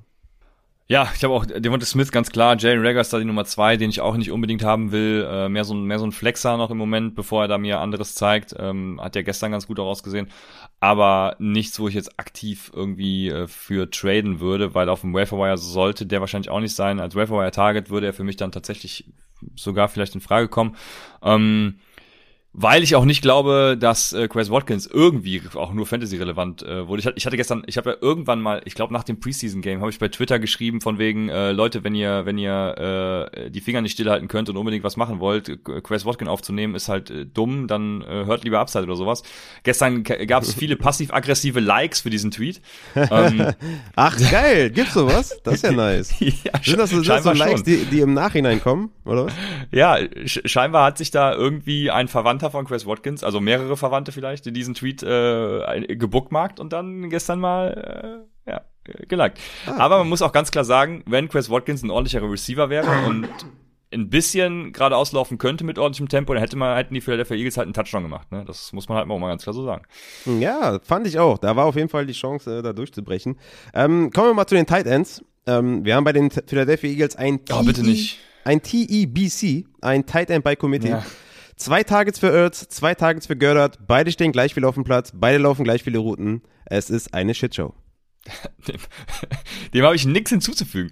Also, äh, ja, ja, dem lass dich einfach so stehen. Dem habe ich nichts hinzuzufügen. Ich habe es fast genauso noch da stehen, dass Hurts kein Wentz ist, äh, weil weil Wentz hat immer gerne irgendwie äh, Zach Ertz gesucht und und auch Dallas Goddard, aber Hurts scheinbar nicht so viel. Ja, lass es einfach, lass es einfach sein. Äh, ne. Ähm, ja, ich habe nichts mehr zu dem Spiel. Äh, würde weitergehen zum nächsten und tue dies dann auch, wenn du nicht reingrätst. Ah, wir, ist, haben, ähm, wir haben einen guten Hinweis von Olala Ribery, Earths of Covid-Liste. Da wäre natürlich jetzt ah. interessant, ah. ist er geimpft oder nicht geimpft. Von daher ist, ist äh, Dallas Goddard auf einmal ein äh, startable Tight End, wenn Zach Ertz nicht geimpft ist. Von daher, ich nehme alles zurück. Ja. Startet Dallas Goddard, wenn Ertz äh, nicht geimpft ist. Wir haben es immer gesagt, Dallas Goddard Tight End 1. Wir haben es immer gesagt, Tight End 1, ja. Ja, ja, dann natürlich klar, weil dann dann, dann wird die Workload eben nicht mehr gesplittet, sondern dann ist es, äh, ja, ganz klar. Dann komme ich zu New England und New England, Bill Belichick hat at New York gespielt gegen die Jets und ich weiß nicht, äh, was Bill Belichick macht, aber gegen Rookie-Quarterbacks scheinbar läuft's bei ihm. Ne? Also es ist immer der Fall, dass der Rookie-Quarterbacks komplett auseinander nimmt. Ähm, letztes Jahr zum Vergleich auch äh, Justin Herbert, das hatte ich noch so im Gedächtnis, deswegen habe ich mir das mal rausgesucht. Justin Herbert hatte letztes Jahr gegen Bill Belichick unter 50% Completion Percentage, zwei Interceptions, keinen Touchdown, 51er Passing Grade. Zach Wilson hat jetzt eine 58er Completion Percentage, vier Interceptions, kein Touchdown, eine 50er Passing Grade, also ungefähr dasselbe, außer zwei Interceptions mehr halt. In meiner Minus PPA Liga er äh, auf der Bank zum Glück ähm, über minus 30 Punkte gemacht, auch auch geil. Ähm, normaler Quarterback macht glaube ich 30, also ja, ist ganz nett dann. Ähm, ja, ich würde jetzt nicht so viel rein interpretieren. Ne? Bill Belichick, äh, Justin Herbert ist ja der treffende Vergleich, weil Justin Herbert ist halt einfach ein, ein super Quarterback äh, gewesen letztes Jahr noch und von daher, ja.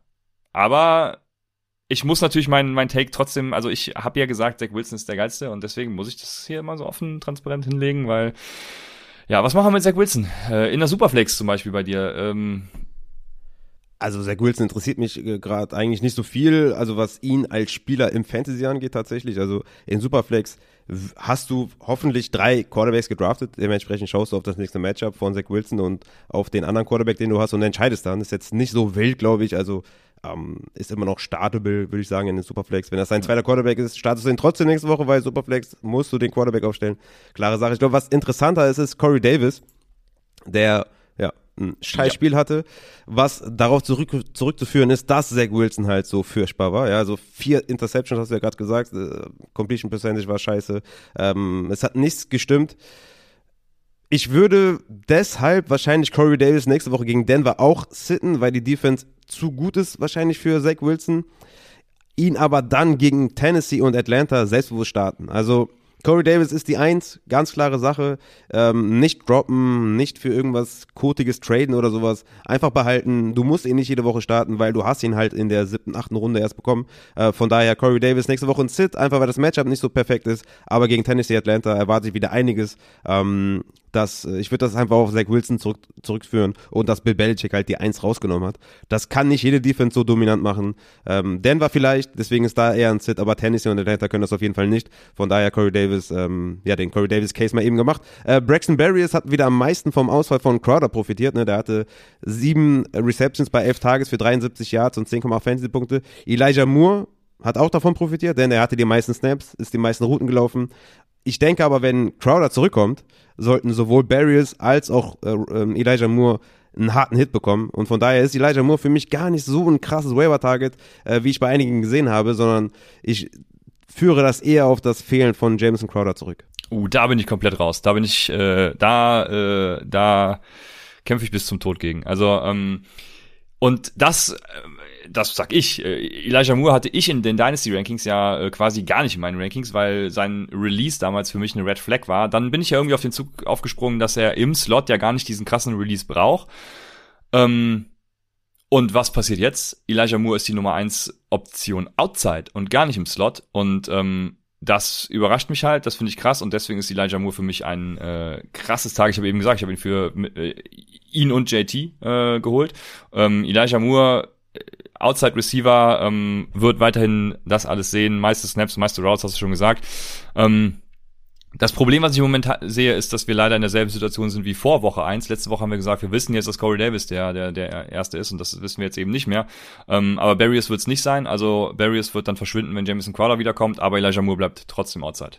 Mhm, genau, aber ich erwarte halt nicht, dass er wieder diese acht Tages dann sieht. Also ähm, du hast recht, klar, ähm, aber ich will in so einer Offense, ja, die ja nun einfach bekanntlich nicht gut ist, will ich entweder Corey Davis die klare Eins haben oder die Safety-Anspielstation im Slot. So gut vielleicht Elijah Moore und ich mochte ihn tatsächlich pre-draft viel, viel mehr als du. Ähm, so gut ich den finde, ist mir das nicht genug als zweite Outside-Anspielstation in so einem Team, reicht mir das nicht. Man kann ihn aufnehmen, ja, und einfach auf sein Upside hoffen und vielleicht hoffen, dass Zach Wilson einen Turnaround bekommt oder gut aussieht und so weiter und so fort, war ja quasi, das, wir haben ja zwei Spiele gesehen, das erste war ja ganz gut, das zweite jetzt nicht, aber mir ist das zu wenig als zweite Option oder als 2B in so einem Team und deswegen ist er für mich nicht die große Option, wenn ähm, Jameson Crowder zurückkommt, der bekanntermaßen im Slot sehr, sehr viele Tages die letzten Jahre gesehen hat. Naja, was führt dich zu der Annahme, dass er die, die, die zweite Option ist? Corey Davis ist für mich die Eins und dann ist für mich die zwei Crowder und die 2B Elijah Moore. Ja. Ja, okay. Ähm, ich sehe da, dass sich Elijah Moore tatsächlich als, als Nummer 1 Option da äh, festigen kann. Und äh, ja, hat er ja, also er ist ja vor, er hat ja mehr Receptions zum Beispiel als äh, Corey Davis und äh, das ist ja, war Ansicht jetzt, der jetzt Dinge. nicht über die letzten zwei Wochen, sondern dieses Spiel, wo Corey Davis aus dem Spiel genommen wurde, ja, klar. Das kann aber nicht jede Defense so durchführen. Ähm, ich würde mich aber jetzt im Kreis drehen, wenn ich jetzt nochmal Argumente finden würde, warum ich das nicht glaube. Äh, vor allem, also von daher, ähm, ja, Corey Davis bleibt für mich die Eins. Es war ein, eine Down Week auf jeden Fall. Gegen Denver ist das natürlich auch wieder schwierig, habe ich gerade gesagt, aber Tennessee Atlanta ist für mich Corey Davis über Elijah Moore safe. Jetzt Backfield. Ähm, Ty Johnson war weiter, ist quasi weiterhin Leadback, aber was ich ähm, also was mir besonders zu denken gibt, ist, dass Michael Carter mit Abstand das, den besten Pass-Blocking-Grade hat. Und das sagt für mich immer viel aus, wenn ähm, du dem Running Back im Pass-Blocking vertrauen kannst, dann steht er auf dem Feld halt, sieht die Snaps. Ähm, und ich denke, das wird äh, viel ausmachen, äh, was die Zukunft bringt. Und jetzt ist natürlich deine, es schlägt deine Stunde, Michael Carter, Raphael. Erstmal schlägt meine Stunde und ich kann sagen, Tevin Coleman ist endlich weg vom Fenster. Hat tatsächlich nur zwei Wochen gedauert, was viel weniger ist, als ich gedacht habe. Aber ich hatte es mir schon fast gedacht, weil Tevin Coleman einfach nicht gut ist. Von daher, ja, es ist endlich soweit. Äh, bei Low Carter, ähm, beide hatten die gleichen Snaps, also Ty Johnson und, und Carter. Ty Johnson hatte einen Touch sogar mehr, also 13 Touches, 88 Yards, 9,8 Fantasy-Punkte. Ty Johnson nur 12 Touches oder 12 Touches, ein Touch weniger, 50 Yards, 5 Fantasy-Punkte. Demzufolge Carter gehört das Backfield jetzt schon ähm, und ich denke, mit fort, fortschreitender Saison wird es ihm noch mehr gehören. Das heißt, bei Low Carter jetzt, würde ich Carter spielen? Nein. Auch nicht nächste Woche auch nicht danach die Woche. Da brauche ich einfach, also ich habe es ja eben schon mal gesagt, in einem shitty, in einer shitty Offense brauche ich halt Volume, Volume, Volume. Und äh, Carter 13 Touches ist mir zu wenig. Carter braucht seine 16, 17 Touches, da ich sage, ey, ist ein geiler Start, startet den. So ist das einfach ein Running Back bei Committee noch in einer schlechten Offense. Von daher, Carter braucht mehr Touches, aber jetzt ist die Zeit, um ihn günstig zu holen, weil jetzt sind die Zahlen noch nicht so gut. Und man kann dann nur hoffen, dass er in Woche 4, 5, vielleicht 6 dann der endgültige Leadback ist und dann kann man ihn aufstellen. Sehr gut. Die Gegenseite. Ähm, ja, wir können über vieles sprechen. Ähm, Damien Harris und, und äh, James White wahrscheinlich so ein bisschen wie erwartet. Ähm, also was jetzt die reinen Zahlen angeht. Ähm, dann Wide Receiver ist für mich tatsächlich der einzige, den ich haben will, Jacoby Myers und und damit wäre es bei mir auch schon zu Ende, weil Jacoby Myers äh, möchte ich wenn haben und äh, was mich persönlich auch überrascht hat, ist John Smith, dass der ja ganz gut aussah. Ich hatte ja vermutet, dass Hunter Henry da der bessere Titan ist, äh, aber John Smith, John Smith wird ganz gut eingesetzt. Aber ähm, ja, das ist einmal der Schnelldurchlauf, weil ich nicht wirklich jetzt äh, von denjenigen da auch ja, jemanden krass kaufen würde oder auch sellen würde. Also wenn ich jemanden von denen habe, dann behalte ich die. Ähm, ja, oder nimm Jacoby Myers vom Welfare oder er trade ihn mir billig, aber das war's dann auch. Ja, ist auch Titan by Committee, ähm, wo Hunter Henry noch die Nase vorne hat. 49 zu 28 Snaps, 26 zu 12 Routes Run. Also Hunter Henry ist da ein Stück vorne. Jono Smith lustigerweise ein Target mehr als Henry, aber äh, Titan by Committee in einer auch nicht explosiven Offense. Von daher, ja, können wir leider die oder müssen wir einfach die Finger von lassen, mehr können wir dazu nicht sagen. Myers für mich auch, letzten zwei Wochen die meisten Targets, meisten Snaps, meisten Routen gelaufen, aller Wide Receiver, von daher auch für mich die Nummer eins da in diesem Wide Receiver Core. Damien Harris hat seinen Running Back 2 Status gefestigt, habe ich mir auch aufgeschrieben, hast vollkommen recht. Ähm, ja, James White ist halt der Receiving Back, ne? Letzte Woche sieben Targets, sechs Receptions, 49 Yards. Diese Woche sechs Targets, sechs Receptions, 45 Yards. und vier Snaps mehr als Damien Harris, also unbedingt das Waiver-Wire-Target äh, und ein Flexer moving forward, aber Damien Harris für mich da das Schönste eigentlich an diesem Backfield, dass er seine, ja, 23 Carries hat er von letzter Woche nicht bestätigt mit 16 Carries, aber trotzdem war der klare Leadback und das ist schön zu sehen, dass da jetzt nicht noch ein Stevenson mit reinmischt oder so, sondern es ist Damien Harris im Running Game, es ist James White im Receiving Game und da wissen wir, was wir haben und äh, von daher bin ich da ganz froh. Sehr gut. Ach, jetzt kommen wir zu einem enttäuschenden, enttäuschenden Spiel für mich. Ähm, die New Orleans Saints, die sind nach Carolina gereist und es ging nicht gut aus. Also, ja, wir haben ähm, James Winston habe ich gestartet. Äh, nach Upside Bowl Settings hat er mir minus irgendwas Punkte auch. Ich weiß es gerade gar nicht mehr, minus drei oder minus sieben oder sowas. Ah, auch nicht so ganz schön. Ähm, da muss es ein Bounceback geben nächste Woche, wird es auch geben, aber ähm, viel spannender sind da für mich natürlich die Receiving-Optionen. Also ich habe letzte Woche noch gesagt, nehmt Adam Troutman als Tight End vielleicht auf und äh, ich muss das diese Woche natürlich wieder revidieren. Also weder äh, Johan Johnson noch Adam Troutman sind für mich äh, trustworthy. Deshalb da wäre ich äh, komplett raus. Ja, dann haben wir äh, natürlich noch Alvin Kamara. Alvin Kamara ist ein ganz klarer Buy Low. Der hat äh, auch 13,2 Expected Fantasy Points gehabt. Also ähm, von dem, was er dann gesehen hat, gar nicht mal so schlecht, wie es im Endeffekt dann war. Äh, immer noch nichts, was man von Evan Kamara erwartet, aber das ist natürlich auch dem Spielern geschuldet gewesen. Und ähm, ich glaube einfach, das wird sich äh, ja ganz krass äh, bessern. Muss man gerade gucken, sie, wie sie nächstes Mal spielen. Das sind die Patriots, genau, da hatte ich auch jetzt noch nicht so die besten Vorzeichen für, aber ich denke trotzdem, also schlechter als gestern ging einfach nicht, ne? Das, das, oh. Mhm. Ja, also Troutman äh, ist ein Cut-Kandidat, safe. Ich glaube, die meisten Leute fragen sich, was macht man mit äh, Callaway? Oder? Du hast jetzt hier Jovan Johnson angesprochen und Troutman, ich glaube, die interessiert eh kein Mensch. Aber Callaway ist halt, ähm, ja, was machen wir mit dieser Offense? Ja? Nur sieben Punkte erzielt. James Winston sah nicht gut aus. Zwei Interceptions, nur elf Pässe completed von 22, 111 Yards. Also wirklich richtig schlecht. Was machen wir mit Callaway? Also, man kann festhalten nach zwei Wochen, er sieht die meisten Snaps läuft die meisten Routen und sieht die meisten Targets aller Wide Receiver, aber das bedeutet nicht, dass er eine hohe Opportunity hat. Ja?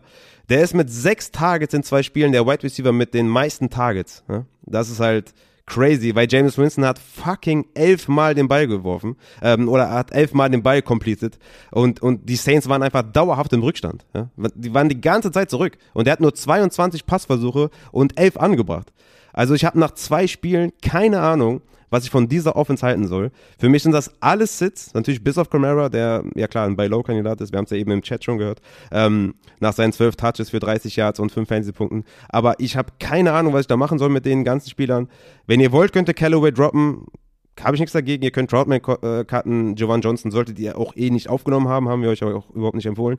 Ähm, aber Callaway bleibt für mich ein Mysterium, ja. Er ist der, der Wide Receiver to have. Bedeutet das, bedeutet das, dass man ihn haben muss und dass man ihn aufstellt? Nein. Von daher, man kann ihn halten, äh, man kann ihn aber auch genauso gut droppen, weil ich weiß nicht, was ich mit der Offense anfangen soll. Also ich würde ihn auf jeden Fall halten. Äh, meine Geduld ist, glaube ich, nach Woche drei dann äh, dahin. Wenn ich da keinen keinen Fortschritt sehe äh, gegen die Patriots, dann wäre ich raus. Aber im Moment würde ich ihn auf jeden Fall halten.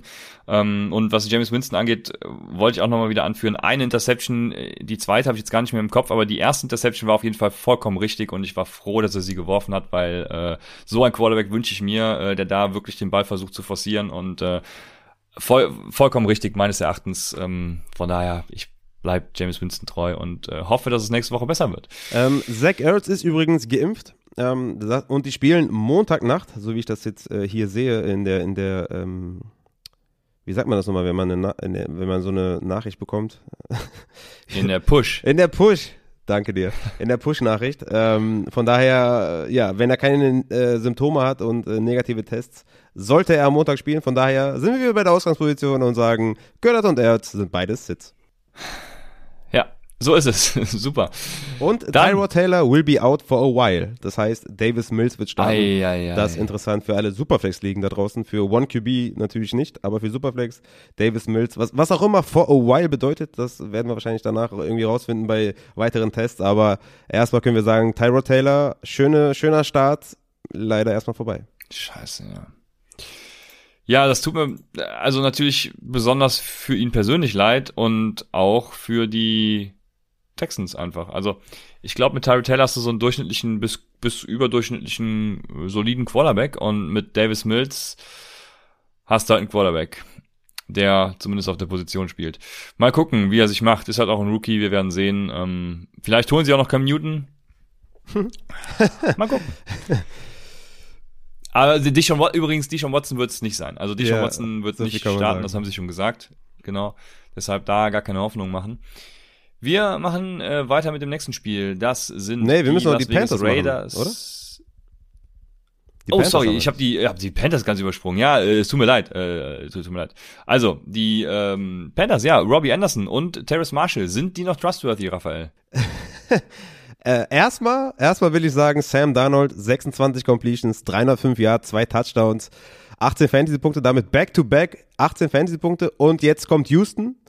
Wollte damit nur mal andeuten, dass äh, Sam Darnold mein Sleeper-Quarterback war, aufgrund des Schedules. Dafür wurde ich teilweise auf äh, Twitter ausgelacht, weil natürlich die Leute wieder nur Real-Life-Takes hatten, aber das war ein Fantasy-Take, von daher äh, klopfe ich mir auf die Schulter. Also Wide Receiver, ja, DJ Moore ist natürlich the man in Carolina. Ne? Letzte Woche 8 Tages, 80 Yards, diese Woche ähm, 8 Receptions, 79 Yards, ein Touchdown, 18 Fantasy-Punkte. Die Frage ist natürlich, wer ist die Nummer 2? Du hast schon vollkommen recht. Robbie Anderson, Terrace Marshall sind nicht besonders trustworthy. Oder? Nee, komm, Oder- nee, komm, Silstra ist es nicht. Äh, Hör auf. Hör doch auf. Oder Brandon Silstra von den äh, Concordia Cobras. Ne? Ihr habt es zuerst gehört, letztes Jahr bei Upside, Ja. aber äh, den nehmt ihr natürlich nicht auf. Ja. Ja. Genau. Ähm, kommen wir wieder zurück. Wer ist die Nummer zwei? Also Robbie Anderson jetzt mit neun Targets und vier Receptions in zwei Spielen. Das ist nicht nice, aber sieht die, die zweitmeisten Snaps und läuft die zweitmeisten Routen aller Wide Receiver. Terrace Marshall auch neun Targets in den letzten zwei Spielen. Sechs Receptions, also sogar äh, zwei mehr in den letzten zwei Wochen als Robbie Anderson. Aber ist die klare Nummer drei in Snaps und Route Run, von daher kann man den nicht trauen. Ich glaube ja, dass C-Mac ähm, wieder da ist, hat einfach enorme Auswirkungen auf den Wide Receiver 2, Wide Receiver 3 des Teams. Denn C-Mac letzte Woche 30 Touches, diese Woche 29 Touches und damit läuft die Offense über C-Mac und wir werden damit kaum einen zweiten Wide Receiver da finden können, der konstant trustworthy ist. Von daher ist es für mich keiner, nur DJ Moore und C-Mac. Jetzt muss ich natürlich auch nochmal zurückgehen zu dem Quarterback und äh, CPOE, EPA, äh, Composite, also eine super Effiz äh, Metrik, um den, den Real-Life-Quarterback zu bewerten. Was denkst du, wo rankt da gerade nach den Wochen 1 und 2 Sam Darnold? Boah, ist mir völlig egal, aber ich würde sagen, Top 10 auf jeden Fall. Ich sag Top 7. Ja, er ist der drittbeste, ein Platz vor Kyler Murray. Schön, ne? Ja. Darnold, dein Sleeper Ja. und äh, Real Life und Fantasy ist, ist, schön, ist eine schöne Untermalung, ne? Ist eine schöne Untermalung.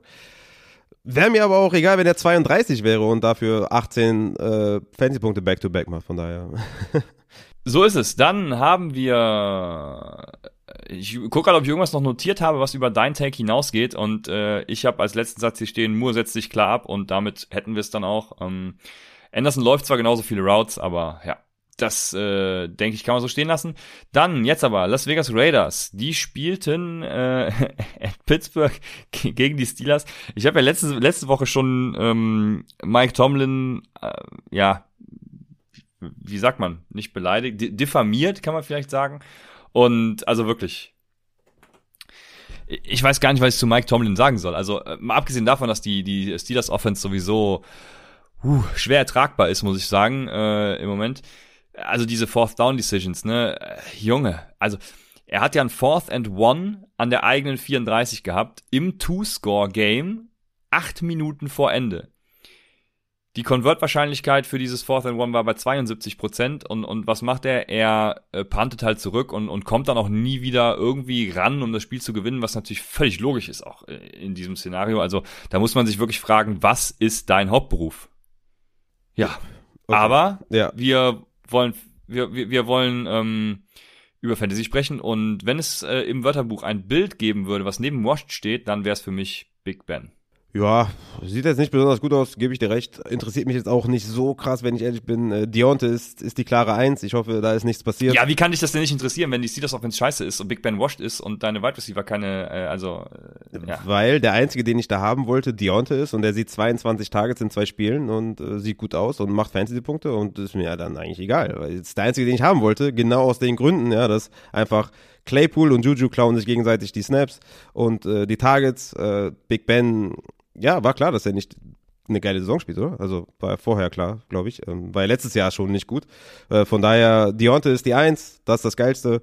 Äh, ja, mehr habe ich dazu eigentlich nicht zu sagen. Also, also mehr, ja, ja gut, aber aber Juju sieht mehr Snaps als Deontay und Claypool ungefähr gleich viel. Deswegen, äh, geht mir ähm, jetzt um Targets. Also 22 Targets in zwei Spielen, haben wenig Wide Receiver. Also Deontay ist die ganz klare Nummer eins. Äh, von daher ist das der, der Spieler, den ich haben will. Und ja, ein schlechter Quarterback ist nie besonders toll oder nie besonders sexy und man freut sich natürlich nicht darüber. Wäre natürlich schöner, wenn er jetzt Kyler Murray hätte oder sowas, aber frag mal Hopkins mit seinen vier Tages, wie der das sieht. Ähm, Tages sind halt auch wichtig und wenn, wer die klare Eins ist, der spielt. Deontay Johnson ist ein Every Week Starter und das war's. Also Big Ben wirft halt 40 Mal den Ball, ähm, was schon mal ziemlich okay ist, ja, anders als jetzt irgendwie bei den Bengals mit 30 Mal und Deontay Johnson hat einfach wieder untermalt, wie gut er ist und das ist ja die klare Eins. Ja, letzte Woche 10 Targets, diese Woche 12 Targets, 9 Receptions, 105 Yards. Also von daher letzte Woche 15 Fantasy-Punkte, diese Woche 20 Fantasy-Punkte. Was willst du mehr? Ja, dann, ähm, ja, Deontay Johnson übrigens nicht so krass verletzt, wie man zunächst vermutet hat, ne, soll wohl auch in, äh, also äh, es sieht wohl danach aus, als könnte er sogar am Wochenende spielen, deswegen das sollten, sollten wir beobachten auf jeden Fall. Äh, ansonsten wäre James Washington natürlich auch äh, jemand, der da rein äh, sneaken kann, den aber keiner haben will. Ich persönlich dann auch nicht und Chase Claypool würde dann am meisten davon profitieren. Ähm, ansonsten würde ich als Dynasty-Target vielleicht noch Pat Fryermuth, Fryermuth so ähm, nennen möchten, weil der einfach mehr Snaps sieht als Eric Ebron und der wird da auf kurz oder lang der der Titan sein in einer passlastigen Offense, wie du sagst und von daher ähm, wäre das mal ein Shot wert in einer Dynasty League. Ja, auf jeden Fall. Redraft bitte nicht. Ja, ich wollte gerade sagen, vielleicht sogar ein Redraft, je nachdem wie tief die Liga ist und wie Tight End, ähm, ja, wahrscheinlich Landscape wird da auch groß sein, schätze ich mal. Also wenn das jetzt eine 16er Liga ist, mit vielleicht sechs Bankplätzen, also das heißt sehr, sehr tief, dann würde ich sagen, Pat Fryermuth kann man sich auf jeden Fall auf die Bank holen, weil er hatte mehr Snaps, ist mehr Routen gelaufen als Ebron, wird schneller als später da die Tight End 1 Option und könnte dann, ne, je nachdem wie desperate man dann auf Tight End ist, eine Option sein. In normalen 12er Ligen, in 10er natürlich auf gar keinen Fall, in 8er Ligen natürlich safe nicht, aber in 12er Ligen vielleicht mit sechs Bankplätzen, wo man vielleicht ein rundes Team hat, ganz zufrieden ist, nur auf der Tight End Position vielleicht nicht, könnte man den vielleicht als zweiten Tight auf die Bank setzen und einfach mal parken. Ja. Ja, was machen wir mit den Raiders? Ähm, Kenyon Drake kannst du auch komplett knicken, ne? Peyton Barber sieht da ja die Rushing, Rushing Work, also ja, da, nee, keine Ahnung. Ähm, weiß auch nicht, was mit Josh Jacobs dann jetzt noch, noch sein wird. Wenn er wiederkommt, ist das natürlich sowieso völlig äh, egal, aber wenn er jetzt noch fehlt, äh, Peyton Barber und Kenyon Drake, ich, boah, ich will irgendwie keinen davon haben. Ja, Drake äh, bleibt aber in dieser Receiving-Rolle, ne, hatte sieben Carries für, ja, für, für neun Yards, äh, hat aber fünf Receptions, 46 Yards, ähnlich wie letzte Woche. Von daher, er ist ein Every Week kind of James White und sowas, ja, diese ganze Kategorie, James White, Jamal Williams und sowas. Also von daher, ne, Corey Patterson, also das ist für mich so eine Riege, äh, zu Patterson kommen wir wahrscheinlich auch noch. Das ist für mich eine Riege, die man halt so in die Flex aufstellen kann. Sind keine Strong Starts, aber kann man aufstellen. Barber wird halt, äh, ja, sah halt auch nicht besser aus, ne? 13 Carries für 32 Yards und wird halt immediately nichts mit dem Backfield zu tun haben, wenn Jacob zurückkommt und der wird wahrscheinlich nächste Woche zurückkommen. Von daher bleibt Drake halt der Drake, äh, den ich gesehen habe. Schade, ich habe ihn das eine oder andere Mal empfohlen, weil ich dachte, dass Herr John Gruden nicht denkt, okay, gebe ich mal Peyton Barber den Ball, so wie die, äh, ja, weiß ich nicht, wie die Tampa Bay Buccaneers das so schön mit Barber gemacht haben. Ja, war leider nicht der Fall, aber Drake immerhin irgendwie noch elf Fantasy-Punkte gemacht. Also nicht komplettigen Code-Tag gehabt, aber mein, mein Tipp war dahingehend auf jeden Fall nicht so gut. Was man noch sagen kann, äh, Henry Rux für mich ein Sell-High-Kandidat, ne? Hatte sieben Targets, fünf Receptions, 113 Yards, ein Touchdown, 20 Fantasy-Punkte weil Darren Waller nur sieben Tages gesehen hat, kann man so, glaube ich, schon fast sagen. Also Darren Waller mit einem kleinen Down Day, aber ähm, Henry Rux äh, ist derjenige, den ich da jetzt um jeden Preis verkaufen würde in dieser Offense. Ja, absoluter Sell High für mich. Äh, Henry Rux mit seinem 60 Yard Touchdown da. Ähm, er hat zwölf Fantasy-Punkte mehr erzielt als expected tatsächlich. Das ist die Nummer zwei äh, als Wide Receiver hinter Cooper Cup. Also ähm, diese Leistung wird er so nicht weiterbringen, nicht bestätigen. Brian Edwards ist vor allem wieder der mit den meisten Snaps und Routes Run. Ähm, leider resultieren daraus keine Targets. Ähm, deswegen Brian Edwards im Moment noch, noch keine Option für mich leider. Ähm, Hunter Renfro ist vielleicht in tiefen Ligen hier und da ein Blick wert, einfach weil er dann eben diese Targets eben sieht. Ähm, aber ja, auch wirklich nur in tiefen Ligen. Ähm, die Raiders sind vor allem das Team mit den meisten Air Yards. Das hat mich besonders äh, verwundert ähm, und auch überrascht und äh, erfreut. Weil ich werfe auch in Upside Bowl Ligen, also wo, wo das Scoring so ein bisschen Quarterback-freundlicher ist, äh, auch ein Auge auf Derek Carr. Ja, klar. Derek Carr ist, glaube ich, eine Überraschung bisher. Also macht einen sehr, sehr guten Job. Ja, in Upside Bowl Scoring, wo Completions natürlich äh, ja, belohnt werden und äh, Inter Interceptions bestraft werden und sowas macht einen guten Job und äh, ich würde auch sagen, in, in normalen Ligen ist er mehr an der, an der, ich würde sagen, Borderline Quarterback 1 Diskussion als, als dass er weg ist. Von daher, Derek Carr bisher eine positive Überraschung, ja. Sehr gut, dann spielen die Houston Texans. Die Houston Texans haben gegen die Cleveland Browns gespielt und ähm, also die Houston Texans sind, sind ganz klar im Tanking. Deswegen, die habe ich mir hier notiert. Deswegen ähm, ist die Quarterback-Entscheidung wahrscheinlich auch schon gefallen auf äh, Davis Mills, weil es gab eine, eine geile Situation. Sie haben da 13 Yards Raumgewinn erzielt und haben dann einen Fourth and Two gehabt. Äh, es gab aber irgendwie, ich weiß gar nicht mehr welche Strafe, es gab eine Strafe, sie hätten auf Third and Ten zurückgehen können, haben aber Fourth and Two genommen und gepuntet. Ähm, keine Ahnung, für mich, ich weiß nicht, äh, Tanking, äh, äh, wie es im Buche steht. Brandon Cooks für mich ein Sell High, ganz klar. Ähm, Collins und Amendola waren verletzt früh raus. Das hat Cooks gestern geboostet und äh, mit Tyrod Taylor, der jetzt äh, dann mindestens vier Spiele, habe ich hier eben im Chat gelesen, ähm, out sein soll. Ja, für, für mich ganz klar Sell High. Ja, da muss ich äh, dagegen sein. Für mich ist ein Wide Receiver, der diese Opportunity bekommt, mir egal, wie das Team drumherum aussieht. Also Brandon Cooks, dass ich sage, das ist ein Sell-High-Kandidat, das ist einfach schwierig, ja. In der ersten Woche sieben Targets gesehen, jetzt 14 Targets, vielleicht zwei, drei Tage zu viel, weil die restlichen Wide Receiver ausgefallen sind, aber trotzdem, die, die, das Volume ist da, ähnlich wie bei, wie bei äh, Marvin Jones zum Beispiel, die startest du. Also für mich Sell High, klar, auch da kommt es drauf an, wen man bekommt, ja, bekommt man vielleicht einen Wide Receiver aus einer dynamischeren und besseren Offense, dann ja, Ansonsten guckst du für mich ein Hold und für mich ein Every Week Starter. Auch mit Davis Mills, der vielleicht sogar Downfield noch et etwas aggressiver ist als, als Tyro Taylor. Von daher sehe ich das, sehe ich das anders. Hat er jetzt auch 21 Targets in zwei Spielen. Also, ja, finde ich schon ganz nice. 9 Receptions, 78 Yards, Touchdown, 80,3 Fantasy-Punkte. Passt für mich. Ähm, Ingram bestätigt so ein bisschen seine Leadback-Rolle, ja, mit 14 Carries, 41 Yards. 4,5 Fantasy-Punkte und bleibt so das unsexieste Waiver-Wire-Target aller Zeiten. Ich würde ihn nicht unbedingt aufnehmen, aber wenn man komplett desperate ist, dann vielleicht auch nicht, aber dann, dann vielleicht. Ähm, ansonsten Lindsay und DJ kann man droppen. Ne? Also Mark Ingram scheint der Leadback zu sein und ähm, es ist aber so unsexy, dass selbst der nicht startable ist. Ja, Mark Ingram 14,6 expected half PPR Punkte, äh, hat also minus 10 weniger erzielt.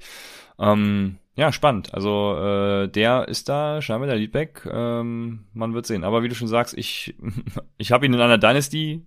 Keine Ahnung, ob ich dann ihn da jemals starten werde. Aber im Moment ah, führt mich äh, noch nichts auf diesen Trichter, äh, das machen zu wollen. Und ich würde euch das auch nicht empfehlen. Dann haben wir die Browns und ähm, das ist mein Sorgenkind, die Browns. Die, die Browns sind mein Sorgenkind. Also Jarvis Landry war ja verletzt. Ähm, daher sind äh, Peoples Jones, Higgins und Schwartz äh, die Routen gelaufen und die haben die Snaps gesehen, aber haben wenig Volume eben auch gesehen. Das Ganze ging dann an die Tight Ends, äh, an alle drei. Äh, ich glaube 4, 5, 4 in, der Verteilung. Äh, auf jeden Fall haben sie Targets alle gesehen. Äh, Raphael, was machen wir damit? Ja, Tight End, äh, das berühmt, berüchtigte und etablierende Tight End by Committee ähm, Hooper fünf Targets, Harrison Bryan vier Targets, David Njoku drei Targets. Ja, nice. Ähm, man muss, glaube ich, sagen, Landry früh raus, äh, war, habe ich sehr oft empfohlen, war ja auch einer meiner Strong Starts. Kann passieren, ist übel. Ist halt so, ne? Mayfield war sogar noch banked up. Ähm. War ein overall shitty Game, außer jetzt irgendwie von Chubb. Ja, OBJ soll nächste Woche zurückkommen, von daher ähm, ist auch alle anderen Wide Receiver, die da irgendwie spielen mit Schwartz und was weiß ich, die kamen sowieso alle nicht über zwei Tage hinaus, also sind eh nicht äh, pickbar, glaube also in meinem, für mein Gefühl, OBJ kommt eh zurück, von daher brauchen wir, glaube ich, nicht viel zu sagen, außer dass einfach äh, Tight End bei Committee und äh, that's it. Ja, zu den Running Backs brauchen wir eh nichts sagen. Eine Sache natürlich besonders gefreut hat mich äh, die Magic Felton den ich ja ziemlich geil fand, Pre-Draft, mit dem Landing-Spot dann natürlich nicht mehr. Ähm, aber ja, mich einfach gefreut für den Jungen. Äh, mal gucken, was da vielleicht noch hier und da in ein paar Snaps mal kommt und was passiert, wenn Kareem Hunt oder wer auch immer dann nicht mehr da ist. Aber wir werden sehen, das nur der Vollständigkeit halber. Ich habe hier ein Herzchen äh, mir notiert, das äh, wollte ich noch erwähnen. Wen, wen, wen siehst du vorne, weil Landry soll ja jetzt irgendwie zwei, drei Wochen fehlen, wie ich jetzt hier im Chat gesehen habe, Week to Week mit MCL-Sprain. Oder La Ribery, äh, sehr gut vernetzt hier. Ähm, also Week to Week, was meinst du, wer wird profitieren? Donovan People Jones, Higgins, Schwartz, vielleicht Felton, den du jetzt gerade so sexy fandest. Wer wird davon am meisten profitieren? Ja. ja ich bin bei Schwartz immer noch. Also oder ähm, keiner und die ich Running bin immer noch bei Schwartz. Ja, wahrscheinlich, wahrscheinlich keiner. Ja, genau, wahrscheinlich keiner und die Titans, ja, weil ja, Titan bei Committee ist ja angesagt. Ähm, nee, also hätte Schwartz jetzt wenigstens so ein paar Targets gesehen. Dann hätte ich gesagt, Schwartz, geile Sache, kannst du mal bringen, aber nachdem er in Woche 1 dann alle Snaps gesehen hat und äh, jetzt hat Donovan People Jones ja auch super viele Snaps gesehen ähm, und Higgins auch wieder, also ja. nee, keine Ahnung. Ja, für mich auch wirklich keiner. Für mich auch keiner tatsächlich. Für mich die Running Backs, ähm, wo ja Felton, gehört er jetzt dazu, ist er jetzt ein Running Back oder ein Wide Receiver, I don't know, aber Chubb, Hunt, Felton werden wahrscheinlich davon profitieren. Felton natürlich am wenigsten. Ich will jetzt nicht sagen, holt euch Felton, um Gottes Willen. Aber so ein, ne? Also der hat ja vorher gar nicht stattgefunden, jetzt auf einmal stattgefunden. Und ja, die Tight Ends äh, ist halt ein Committee, von daher kannst du halt quasi niemanden aufstellen und es bringt nicht wirklich jemandem eben was, außer vielleicht bei Low OBJ. Ich will es nur mal sagen. Ja, klar. Zwei Wochen Klar, ausgefallen. Der Owner wird wahrscheinlich enttäuscht sein. Und äh, wenn OBJ jetzt zurückkommt, wird er die klare Eins sein, weil Landry eventuell ein, zwei, drei Wochen fehlt. Also von daher, fragt mal an. Ja, Felton ist übrigens als Running Back gelistet, also nur Running Back auch. Oh. Das ist ein bisschen schade, okay. aber ja. also äh, eh keine keine Bewandtnis, von daher nur der Vollständigkeit halber. Dann, ach jetzt kommt jetzt kommt mein, ah ich war äh, ein geiles Spiel auch für neutrale Zuschauer, glaube ich. Minnesota at Arizona. Ähm, geil, am Ende äh, war ich richtig hyped. Ich war zur Halbzeit schon hyped, als da, ähm, ähm, sag schnell den Namen, ähm, Matt Prater, den das 62 Yards Field Goal geschossen hat und dann am Ende, als das, was war 37 Yards Field Goal äh, dann verschossen wurde, ah, schön, schön Spiel einfach. Aber kommen wir zum Fantasy. Ähm, Rondell Moore mit plus 9,5 Expected Fantasy Points, äh, Nummer 9 der Wide Receiver. Also der hat äh, ordentlich abgerissen, viel aus seinen Opportunities gemacht. Ähm, äh, das Problem, also ich weiß jetzt nicht, ob es ein Problem ist oder ob es was Positives ist. Theoretisch kann man alle vier Wide Receiver starten. Ja, das ist was Negatives. Ne? Also alle vier haben einen Whopper auch von 0,4. Das ist jetzt echt nicht gut. Nee, das ist nicht gut. Deswegen, ja. Ja, das ist negativ. Vor allem für Hopkins, der jedes Spiel zehn Targets sehen soll, der nur vier gesehen hat, weil Rondell Moore halt seine acht gesehen hat, weil AJ Green seine fünf gesehen hat und weil Christian Kirk noch seine vier gesehen hat. Also und Max Williams noch sieben. Also von daher, hört auf damit. Gibt Hopkins einfach den Ball und lasst von mir aus Ronald Moore noch die zwei sein, aber bitte hört auf, AJ Green Tage zu geben und Christian Kirk Tage zu geben. Von daher, es ist eher schlecht, wenn alle vier Receiver gefüttert werden. Das, das sehe ich ja wieder anders, aber gut. Ähm, aber wir haben eine Frage von Steelers Rams. Ähm, ich glaube, es ist nicht ganz ernst gemeint, aber Steelers Rams fragt, ist Max Williams der neue Travis Kelsey?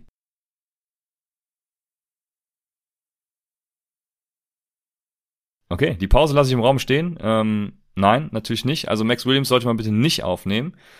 Ähm, es ist zwar der Tight End 1 bei den Cardinals ähm, und es ist genau dasselbe Spielchen wie mit Dan Arnold letztes Jahr. Ne? Also er kann hin und wieder dann ja seine Targets sehen, aber es ist keine verlässliche Option. ja. Wir haben ja eben gesagt, also alle vier Wide Receiver sehen Opportunity. Ähm, also der Titan, ja, klar, nice, ne? Sieben Targets und äh, hat er auch produziert, aber nein, es ist, äh, es ist nicht der neue Kelsey und ja. Ich glaube, White Receiver haben wir, glaube ich, besprochen. Wonder Moon natürlich ein nicer Wire-Target, wobei ich ja glaube, dass diese Snap-Anzahl, also ne, wenn wir kurz durchgehen, Hopkins 59, AJ Green 51, Kirk 38 und Ronald Moore 28. Ich weiß nicht, ob das so sehr in die Höhe gehen wird und ob dieses, ob das, was Ronald Moore jetzt gemacht hat, was er jetzt gezeigt hat, ob das nicht einfach seine Rolle ist. Ne? Also dieses, diese Playmaker-Ability und ähm, einfach diese, diese, dieses besondere etwas, was die anderen nicht mitbringen, hin und wieder einzusetzen. Ich weiß nicht, ob der so ein konstanter Part der Offense sein wird und wie gut er dann sein wird, wenn Defenses das auch mitbekommen. Also von daher, ich bin ein bisschen weniger hyped als andere. Klar ist aber noch ein Waiver-Wire-Target, ähm, sah ganz gut aus, sah natürlich mega dynamisch aus, sieben Receptions, 114 Yards, ein Touchdown, 20 Fantasy-Punkte. Aber ich bin ein bisschen lower als, als die anderen. Ja, kann ich verstehen. Also ich, ich glaube ja tatsächlich, dass Ronald Moore da auch ähm, äh, Christian Kirk als Nummer drei ablöst, aber im Grunde genommen äh, trifft das, was du sagst, äh, genauso zu. Kleiner Funfact zu Max Williams. Ich saß, vor, ist mir gerade eingefallen, vor zwei Jahren saß ich äh, neben den Eltern. Ahnung, fünf, sechs Reihen. Ja, ja, genau, vor der Familie von Max Williams. Äh, die, die waren sehr sympathisch, sehr geil. Äh, also freut mich für den Jungen, dass er da äh, ordentlich liefert. Ja. Sehr nice. Man kann auch sagen, bei den Running Backs, äh, Connor und Edmonds, beide mit acht Carries. Edmonds aber mit fünf Tages, deswegen natürlich Edmonds der, das nicere Play. Aber wenn bessere Gamescript-Situationen kommen, dann ist es wieder Connor.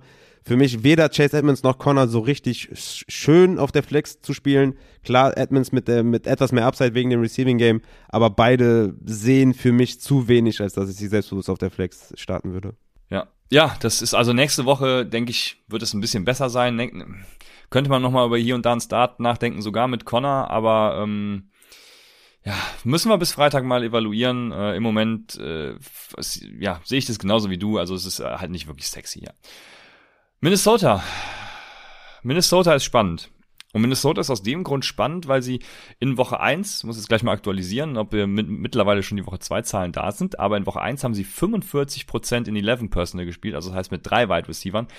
2020 haben sie das nur zu 29% gemacht und deswegen ähm, sieht KJ Osborne halt auch tatsächlich Snaps und auch Targets. Ähm, er hatte nur sieben Expected Fantasy Points, das heißt, er hat 10,6 Half-PPA-Punkte mehr gemacht, äh, als tatsächlich expected waren. Das heißt, er hat über seinen Verhältnissen gelebt, über seinen Möglichkeiten äh, performt. Aber Albatros fragt, ist KJ Osborne ein Every Week Flexer? Er ist halt die Nummer drei, ähm, relativ eindeutig auch. Ne? Also Adam Thielen mit 61 Snaps, Justin Jefferson mit 53 Snaps und dann KJ Osborne 36. Du hast es angesprochen, klar, sie spielen mehr mit der Formation, deswegen sieht der dritte Wide Receiver in den Team mehr. Aber ich will den dritten Wide Receiver in ein Run-First-Team nicht jede Woche starten. Die haben Boomer Bass Potenzial, diese Nummer drei Receiver der Teams, aber das muss dann schon, also ich meine, selbst AB hat enttäuscht und AB ist auch die drei. Also würdest du Osborne über AB spielen? Nein, weil AB noch mehr Upside hat. Von daher, die Nummer drei eines Teams ist immer Matchup-abhängig, auf Weekly Basis, immer startable auf gar keinen Fall, sondern immer Matchup-abhängig und ob du halt viel Upside brauchst. Aber Floor haben die auf gar keinen Fall. Ich denke, das trifft ganz gut. Ähm, du siehst ja besonders an den sieben Fantasy Points. Also hätte er nur die sieben gemacht, würden wir auch gar nicht über äh, KJ Osborne reden, denke ich. Von Aber nicer Dynasty Stage auf jeden Fall. Ja, das ja, wo ich ja, wo ich ihn gekartet habe. Aber gut. ähm, dann ja, müssen wir über die anderen beiden Receiver reden. Ich, ich glaube fast nicht. Ne? Also startet ihr beide? Ja, läuft. Ja, ja, ja genau. Ähm, gut, hätten wir das auch geklärt. ja, sehr gut. Was ich ein bisschen schade fand, ist, dass sie Kirk Cousins das Spiel aus der Hand genommen haben. Ähm, womit eben noch mehr Möglichkeiten dann für die Wide Receiver möglich gewesen wären. Aber, aber gut, das wird in den äh, kommenden Wochen dann wahrscheinlich auch wieder anders äh, und ein bisschen Cook besser. Halt auch pounden ja. für Fantasy, ne? Ja. Ja, er, er hat am Anfang ja auch einige Plays gehabt, wo er die Cardinals Defense da völlig auf dem, dem, auf dem falschen Fuß erwischt hat. Von daher, äh, yo, why not? Nächste Woche dann auch die Seahawks. Ja, wir werden sehen. So, jetzt äh, sind wir bei Atlanta. Atlanta hat gespielt in äh, Tampa Bay und wir hatten das Thema eben schon, habe ich mir noch notiert, Sell High on Gronk. Ähm, hat wieder plus, also sieben Punkte mehr als expected erzielt. Äh, ich glaube, er wird die Pace nicht halten. Ähm, und wir haben eben schon gesagt, eventuell kriegt man dafür sogar einen Kittel oder eben auch einen Waller, äh, die nicht gut performt haben. Ähm, Oh, jetzt habe jetzt hab ich hier die Frage von Barista Renault übrigens, ähm, weil ich Waller und Kittel jetzt erwähnen wollte. Ähm, Die stelle ich hinten bei den Titans an, entschuldige Raphael. Ähm, was sagst du äh, zu den Tampa Bay Buccaneers? Genau, Gronk, Sell High für mich auch. Ähm, 17,9 Fantasy-Punkte, wieder nice, aber 5 Targets ist zu wenig, zwei Touchdowns. Ja, Sell High auf jeden Fall und in dem Fall wirklich High, haben wir jetzt ausführlich diskutiert. Ähm, Running Backs, Fournette ist der Leadback, habe ich eben auch schon angesprochen, aber Rojo und Bernard klauen immer noch neun Touches, ja, vor allem Rojo mit sechs Carries, das ist einfach zu viel. Äh, in einem Pass-Heavy-Team, es ist kein Run-First-Team. Und äh, Inside 5, was Fournette als Leadback nochmal einen Push geben würde, wenn er das sieht, sehen halt Evans und Gronk. Ja? Also Inside 5 wird nicht gelaufen. Es wird Evans und Gronk werden angeworfen. Von daher ist Fournette zwar der Leadback, aber quasi nicht spielbar. Und äh, Wide Receiver Antonio Brown mit einem Stinker, aber wie ich eben auch schon gesagt habe, das kann im Wide Receiver 3 eines Teams immer passieren. Ähm, das solltet ihr auf jeden Fall nicht vergessen. Er hat Weekly Upside, aber kann halt auch jede Woche nur drei Targets sehen, weil wir haben eben noch Mike Evans, der neun Targets gesehen hat, und wir haben noch Chris Godwin, der eine hervorragende Waffe ist. Von daher ist das halt so ein bisschen schwierig mit dem Wide Receiver 3. Weekly gucken, gegen wen der spielt. Hat der Upside? Ja. Ist er ein, ein Wide Receiver 2, dass du ihn jedes Mal aufstellst? Nein, er ist ein Flexer mit Upside und Stinker werden da bei den Wide Receiver 3 eines Teams halt immer kommen. So ist es. Die Stinker gibt's ja sogar beim Wide Receiver 1 des Teams. Also ja, ähm, genau. Evans gestern gestern äh, natürlich rasiert mit äh, einem Whopper von 0,71 Elite. Auch den besten Whopper der, der Tampa Bay Buccaneers aus den Wochen 1 und 2 combined mit 0,49, aber es ist jetzt auch nicht wieder so krass geil. Ne? Ich, ich bin natürlich trotzdem noch Evans-Believer und Evans und Godwin, ähm, klar, die, die werden das äh, jede Woche wahrscheinlich irgendwie Meister unter sich ausmachen. Deswegen, ja, passt das. Ähm, ja, Backfield haben wir geklärt. Ich würde sagen, dass damit sind wir dann auch durch. Dann äh, Atlanta ist für mich tatsächlich dieses Jahr eine einzige Enttäuschung. Also ich hatte mir wirklich viel auch von dieser Offense versprochen gehabt. Du ja sowieso schon schon eher weniger. Ähm, ja, ich glaube tatsächlich, außer Calvin Ridley, ne, äh, Patterson vielleicht als Deep Stash, aber boah, ich will da keinen haben. Ähm, die einzige Frage, die ich mir stelle, Würdest du jetzt schon Kyle Pitts als Buy Low, ähm, vor allem natürlich in Dynasties anvisieren? Ja, also in Dynasty natürlich äh, 1000 Prozent. Ja. Ähm, ich würde es auch in Redraft weiterhin tun. Also Kyle Pitts ist halt die Wide Receiver 2 Anspielstation. Ne? Es ist halt natürlich schlecht, dass die O-Line so dermaßen scheiße ist, dass halt Mike Davis und, und Patterson da jeweils ihre Targets auch sehen und ähm, wo ich gerade bei Mike Davis bin, völliger Buy-Low-Kandidat, ja. Also 18 Touches letzte Woche, 16 Touches diese Woche, 13 Targets in zwei Spielen, Buy-Low Mike Davis safe. Ähm, von daher ist das halt ein bisschen schwierig für, für Pitts, aber auch für Ridley, ja, hätte den Touchdown nicht gemacht, hätten wir jetzt wahrscheinlich auch ein bisschen ja, Bammel gehabt, aber ne, Touchdown will man auch jemanden nicht wegrechnen. Von daher, ich wollte es nur mal sagen, also es ist, es ist etwas schwierig für die ganze Offense, weil die O-Line so schlecht ist. Aber Mike Davis für mich da der, äh, der Buy-Low-Kandidat, Pitts für mich auch Buy-Low-Kandidat weiterhin, weil Tight End-Position ist der zweite Receiver in dem, in dem Team neben, äh, neben Calvin Ridley, von daher immer noch bei Low für mich. Aber Patterson ist für mich derjenige, wo man so ein bisschen übertreibt, medial, finde ich momentan. Ähm, ist für mich so ein James White, Jamal Williams kind of Player und eben nicht ein Strong Flexer, sondern halt ein Spieler, der ja so Desperate Flex-wise mit ein bisschen Upside kommt, aber, aber nicht mehr. Ne? Also Mike Davis ist dann halt so der Damien Harris und der Swift in diesen vergleichbaren Backfield-Situationen wie James White und Jamal Williams. Mehr halt auch nicht, meiner Meinung nach.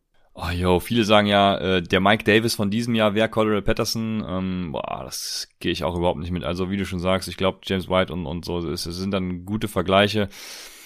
Ja, mehr nicht. Ähm, ob Mike Davis bei Low ist, weiß ich jetzt auch nicht, aber man muss auch manchmal einfach mal machen, glaube ich. Und ähm, also die Stats sprechen halt für ihn, ne? Ich hätte da ein schlechtes Bauchgefühl tatsächlich, aber ähm, wenn man jetzt, das ist auch ein Take, den ich, den, den, also ich erlebe immer, wenn ich Trade-Angebote rausschicke, äh, ja, warte noch mal bis nach dem Wochenende. Ja, nee. nee, also wenn, dann möchte ich halt jetzt gambeln auf das Outcome, was irgendwie, also dann möchte ich ihn jetzt low kaufen und, und, und nicht später dann für mehr kaufen, weil das macht ja dann gar keinen Sinn. ja, ne? das macht um, keinen Sinn. Aber ich habe eine ultimative, des, deshalb, eine ultimative Frage. Mike Davis oder Clyde Edwards Hiele?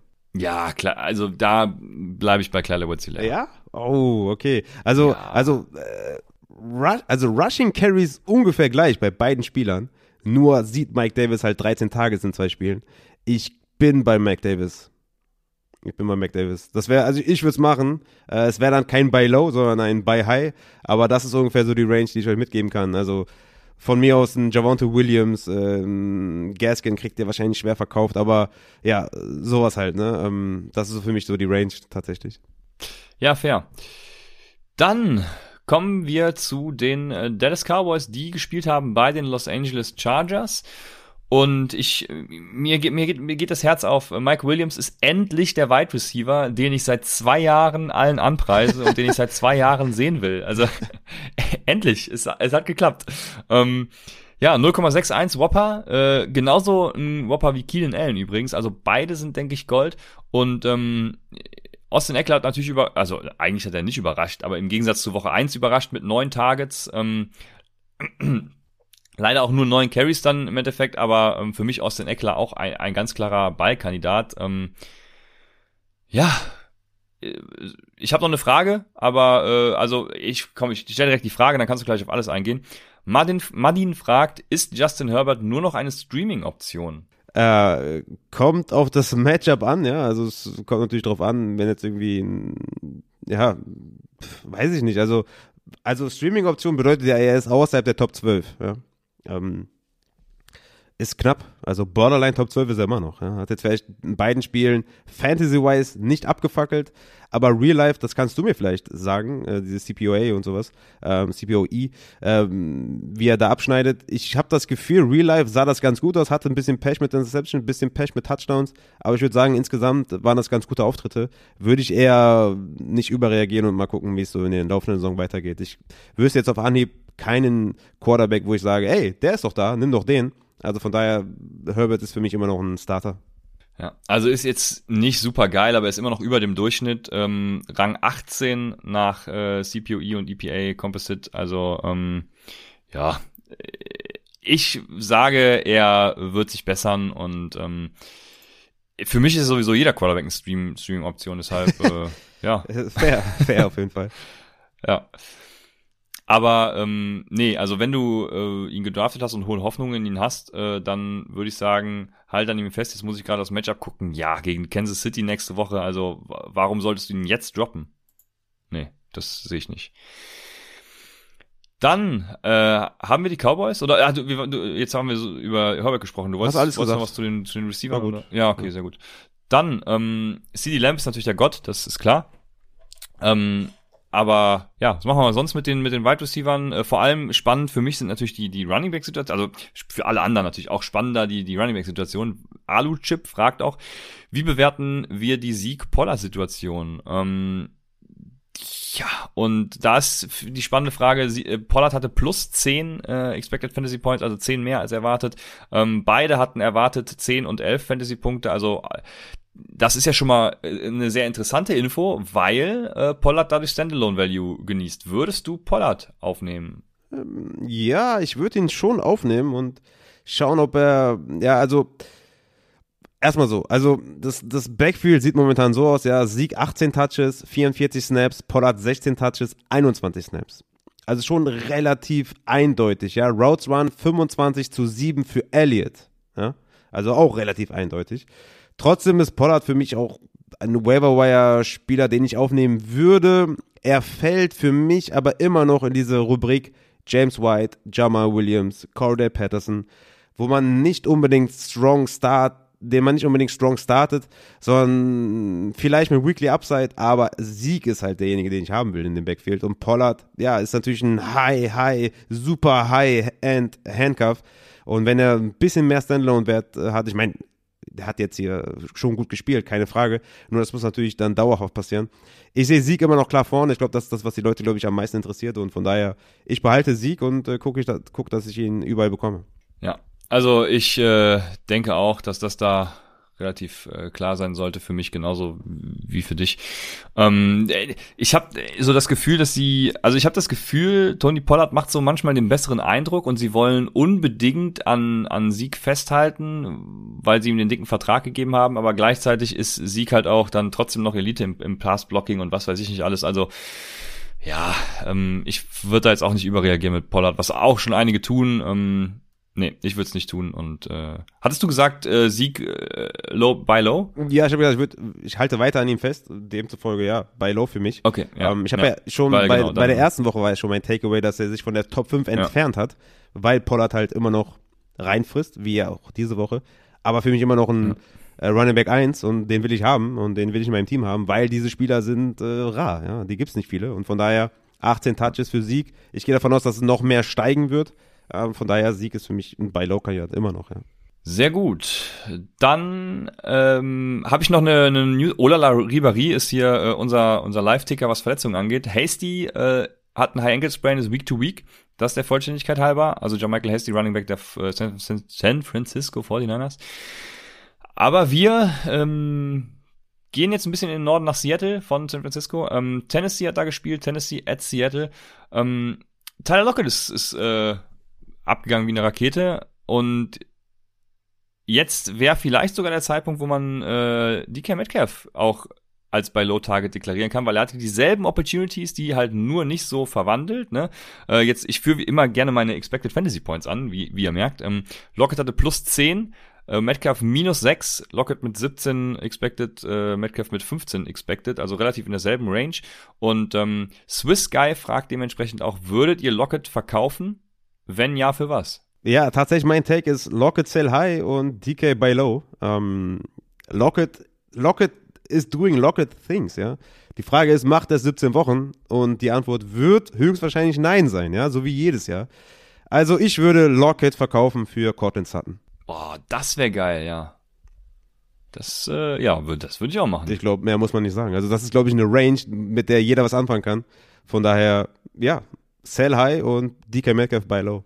Ja, jetzt könnte ich dich noch zu Jared Everett fragen, weil der doch deutlich mehr Routes gelaufen ist als Will Disley, aber ich äh, vermute mal, wir wollen auch den trotzdem nicht haben. Ja, das Ding ist halt, ne, bei, bei den Seahawks, du hast halt keine Nummer drei. So. es gibt keine Nummer drei. Es gibt bei den White Receiver keine Nummer drei und demzufolge gibt es auch keinen Tight End, der irgendwas ausrichten kann, weil es gibt halt nur zwei White Receiver Wilson wird halt, äh, passt halt nicht so viel wie andere Wide Receiver. Von daher, es gibt zwei Spieler, mit denen können wir sehr gut arbeiten. Die haben massig Upside, riesig viel Ceiling. Ähm, bei Lockett wird man auf jeden Fall noch auf den Boden der Tatsachen kommen, wenn er dann seine vier Punkte hat. Aber ähm, eine Nummer drei gibt's da nicht. Ja, so ist es. Dem, dem schließe ich mich an. Also voll und ganz.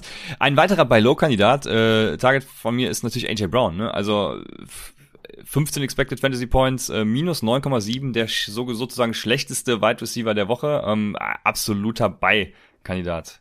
Yes. Stoney ist im Stoney ist am Start, Junge! Eben haben wir noch, äh, ne? Äh, haben wir noch schön gechattet. Äh, Stoney, Sprachnachrichten sind immer Gold auf jeden Fall. Ja, also AJ Brown, äh, für mich auch bei Low. Julio Jones, Bounceback des Grauens, ja, also 8 Tage, 6 Receptions, 128 Yards, 15 Fantasy-Punkte, richtig nice. Ähm, Leute fragen ja auch schon, was ist mit Tannehill? Ähm, da würde ich sagen, ey, chillt einfach, ja. Also 27 Passing completed, äh, completed 347 Yards, 4 Carries für 27 Yards, hat nur 14 Fantasy-Punkte gemacht, aber mit einem Touchdown, den Julio Jones gemacht hat. Junge, Julio, das war ein Touchdown, Junge. Ähm, wären es äh, fast 20 Fantasy-Punkte. Von daher, Tannehill ist jetzt nicht der, den wir erwartet haben, weil die Offense ein bisschen stockt, vor allem in der O-Line äh, mit, diesen, mit den Ausfällen. Aber Tannehill ist relativ safe und ähm, King Henry ist back, Junge. 35 Carries, 182 Yards, 3 Touchdowns, 6 Receptions, 55 Yards, 44,7 fucking Fantasy-Punkte. Damn. Ja, ja. Ja, dem ist nichts hinzuzufügen. Also außer dass äh, hat ja schon äh, vermutet, dass die die äh, Titans Offense sich ein bisschen steigern wird und muss sie ja auch nach dem ersten Spiel. Also von daher, äh, ich glaube, sie wird sich weiter steigern und Tannehill äh, kann das nochmal unterstreichen. Ähm, ich glaube, das wird genauso laufen. Von daher ähm, hervorragend ausgeführt. Damit wären wir schon äh, äh, beim letzten Spiel. Ging ja wieder viel zu schnell, Raphael. Wir ähm, sind bei den Kansas City Chiefs, die at Baltimore gespielt haben. Und für mich der wichtigste Take für Kansas City, der auch gleichzeitig der uninteressanteste ist, weil ich den, weit, den die, die Nummer 3 Receiving Option der Kansas City Chiefs nicht haben will. Aber Michael Hartman ist die klare Nummer 2 hinter Hill. Ähm, Hartman hat beide Wochen denselben Whopper übrigens wie Travis Kelsey mit 0,45. Ähm, ja, aber wie gesagt, ich möchte außer Travis Kelsey und Tyreek Hill da keinen Receiver von den Kansas City Chiefs haben, weil ähm, ja, sie einfach viel zu volatil sind. Ja, ist auch wieder so ähnlich der Fall wie ähm, mit den die dritte Wide Receiver Option mit KJ Osborne, mit, mit Antonio Brown, wo Antonio Brown natürlich viel mehr Floor hat als ein Michael Hartman. Aber Michael Hartman hat Weekly Upside, Boom or Bust auf jeden Fall. Aber ist jetzt auch nicht unbedingt so sexy, wie ich das jetzt in den sozialen Netzwerken so mitbekommen habe. Ich bin da nicht so sky high wie andere. Ähm, ich bin auch bei Tyreek Hill, der natürlich irgendwie aus dem Spiel genommen wurde, bei Triple Coverage und was weiß ich nicht alles da passiert ist mit Tyreek Hill, aber er ist natürlich äh, jede Woche ein Starter, falls irgendwelche Leute jetzt irgendwie Concerns haben ja, ich glaube, CEH ist da ähm, die Personal, die wir ansprechen müssen. Für mich immer noch Clara Liebbeck weiterhin. Letzte Woche 14 Attempts, drei Tages, diese Woche 13 Attempts. Ich habe eben schon mal Mike Davis angesprochen. Trotzdem ist CEH für mich natürlich immer weiterhin, weiterhin Starter. Ich habe nur gesagt, ich will Mike Davis lieber haben als CEH. Das ist aber nicht unbedingt, dass ich CEH droppen würde oder sowas. Die, der Goal-Line-Attempt ging an Daryl Henderson, was, äh, Daryl Williams, was natürlich sehr, sehr scheiße ist. Ähm, aber er ist immer noch ganz klar der Leadback, von daher Clyde Ozile ist relativ safe, sollte jede Woche spielen und ähm, ich würde sagen, wir können zu Baltimore kommen. Genau, kommen wir zu Baltimore und das ist die spannendste Personal natürlich Marquise Brown. Ähm, da kommen auch viele Fragen rein, ob Marquise Brown jetzt ein, ein, super Target ist, ob er die der Wide Receiver 1 äh, ja sich etablieren kann da das ganze Jahr über in Baltimore und äh, also der hat im Prinzip genau die gleiche Opportunity wie letztes Jahr auch schon. Er macht halt einfach nichts draus. Er hat gestern hat er mal ein Spiel gehabt, wo er was draus gemacht hat und ich bin tatsächlich raus bei Marquise Brown, vor allem wenn Rashad Bateman dann wiederkommt. Er hat denselben Whopper wie auch wie auch äh, Watkins, Sam Watkins. Ähm, wie gesagt, letztes Jahr den auch schon gehabt und damit nichts angestellt. Also ich bin da bin da raus, was Marquise Brown angeht tatsächlich. Da, äh, wenn ich ihn habe, behalte ich ihn natürlich äh, oder versuche ihn äh, sell high, aber ähm, nee. Ja, Marquise Brown ist halt ein Spieler, wenn du den hast, ist halt nice für die zweite Flex oder was, ja, für viel Upside. Aber ist kein Weekly Starter, ne? So viel können wir, glaube ich, sagen, weil das Team einfach auch nicht viel passt, ja. So sieht's einfach aus. Äh, gegen Kansas City mussten sie jetzt halt auch viel machen in der Hinsicht. Von daher war das ein gutes Spiel, aber ich würde jetzt nicht every week drauf bauen. Sam Watkins hatte tatsächlich den höchsten Snapshare unter den Wide Receivers und ist auch die meisten Routen gelaufen. Also Marquis Brown ist das sogar nur die zwei tatsächlich. Ähm, Backfield, glaube ich, wichtig für die Leute. Tyson Williams ist für mich wenn wir es, glaube ich, einfach mal kurz machen wollen, Tyson Williams ist für mich J.K. Dobbins Light, Latavius Murray ist Gus Buzz Light plus noch Freeman als, äh, als äh, ja, dritten Running Back, den er dazu bekommt. Von daher ist Tyson für mich so ein Low-End Running Back 2 jede Woche äh, mit Upside auf jeden Fall spielbar. Latavius Murray für mich kein Standalone-Wert. Auch wenn er jetzt irgendwie äh, die Goal-Line-Attempt gesehen habe, auch den Touchdown gemacht hat wie letzte Woche, ist für mich nicht spielbar, weil zu wenig Carries und Tyson ist J.K. Light ähm, und den würde ich spielen jede Woche. Ja. Ja, ich habe mir sogar noch notiert, dass ich die Running Backs verkaufen würde, beziehungsweise es gibt ja nur einen, also nur Tyson verkaufen würde, weil mir das einfach auch wieder zu viel Rotation ist. Dann kommt da noch Freeman rein mit einem langen Run. Was, wer weiß, was die nächste Woche dann noch mit Bell machen. Ähm, Nee, ich habe da irgendwie nicht so Bock drauf, ne? Da, da, das macht, gibt mir einfach zu viel Stress auch. Also habe ich einfach Stress mit. Da kann ich nicht, da kann ich nicht beruhigt in den Sonntag starten und sagen, geil, ich habe jetzt Tyson Williams aufgestellt, der rasiert jetzt komplett, sondern das ist mehr so. Aber du mit ja? deinen Rojo-Shares wärst doch froh über den Tyson Williams, oder? Ja, das ist, das ist wohl wahr. Ja. Leider habe ich beide äh, äh, viel zu oft, ja. Ja, aber Olala Ribéry ja. hat, hat recht. Ne? Ich hatte Angst, äh, er schreibt, hatte Angst, dass sich Jackson bei dem Touchdown-Jubel verletzt. Hast du den Touchdown-Jubel gesehen? Warum wirft, also warum wirft er sich auf seine Schulter? Was, was war Ach das so, ja, ja, ja, ja. Ich hatte ja, auch ein bisschen Angst. Also den Salto, den er gemacht hat oder Ja, so eine Schraube ne? und dann irgendwie auf die Schulter gelandet. Ja, ja. Warum macht er sowas? Soll das? Keine, keine Ahnung. Da, da habe ich tatsächlich gar nicht drüber nachgedacht, dass er sich dabei verletzen kann, aber ja, so im Nachhinein, äh, keine Ahnung. Macht das nicht normal, Junge. ja. Aber äh, ja, äh, ja, Lamar Jackson ist halt auch ein super. Also John Harbour dabei, ach, geil. Ähm, äh, willst du, willst du das ausspielen, ja. Lamar? Ach ja, komm, lass mal ausspielen. Okay, wir spielen es aus. Ja, genau, es war, war geil, ne? Ja, ja, ja fand ich gut. So, ähm, ich habe noch so eine Zwischenfrage von äh, Martin Peters, der fragt, Drake, James Robinson und Mike Davis Trade Targets für euch. Das hast du ja quasi schon beantwortet, zumindest was James Robinson und Mike Davis angeht. Rank die drei doch mal bitte. Mike Davis, James Robinson und Drake. Alles klar. Damit ist dann äh, alles gesagt. Für mich sind das alles drei keine Trade Targets. Ähm, würde es erhalten, wenn ich es hätte, aber äh, jetzt nicht aktiv aktiv traden. Ähm, haben wir ja schon alles besprochen. Dann kommen wir aber jetzt zu unseren Waiver Targets und ihr werdet wahrscheinlich alle jetzt schon vernommen haben, wen wir aufnehmen würden und wen nicht. Aber der Vollständigkeit halber werden wir das jetzt hier nochmal ähm, darstellen und auf Running Back. Ja, äh, wir haben auch wieder eine, eine Frage. JD McKissick und Cordell Patterson, sind das Wire Targets äh, für dich? Weil für, für mich ist es zum Beispiel ähm, Cordell Patterson schon in tiefen Ligen für die Flex bei guten Matchups, den kann man mal reinstellen, wie, wie so ein James White-Typ halt, ähm, wobei er immer noch unter James White meines Erachtens ist. Äh, James White wäre da eher mein Wire Target. Ähm, ja, was sagst du zu JD McKissick und, und Cordell Patterson? Ja, McKissick auf keinen Fall, aber Patterson habe ich ja eben schon gesagt, ist halt so der James White, Jamal Williams Verschnitt, der halt auch seine Carries sieht, auch seine Targets sieht, den man durchaus in tiefen Ligen, in Server-Ligen auf die Flex stellen kann, aber mehr auch nicht. Es sind jetzt keine Targets, wo ich sage, ey, 10% rausknallen, 20% rausknallen. Höchstens vielleicht 5%, das war's. Ja, letzte Woche hatten wir, glaube ich, ich gucke gerade nochmal, drei Prozent, äh, zwei Prozent hatte ich für Cordell Patterson gesagt. Ich glaube, das wäre auch diese Woche wieder die Range, ne? Also, also mehr. Ähm Je nachdem, wie needy man ist, ne, kann man da vielleicht auch mal fünf Prozent bieten, aber das ist nicht äh, so sexy, wie man vielleicht glaubt. Und McKissick für mich, ähm, ja, er tut Antonio Gibson so weit weh, dass ich sage, oh shit, Antonio Gibson ist für mich auf jeden Fall nicht in dieser Top 5 Range, wo er auch eh nicht war, aber die Chance hatte er jedenfalls.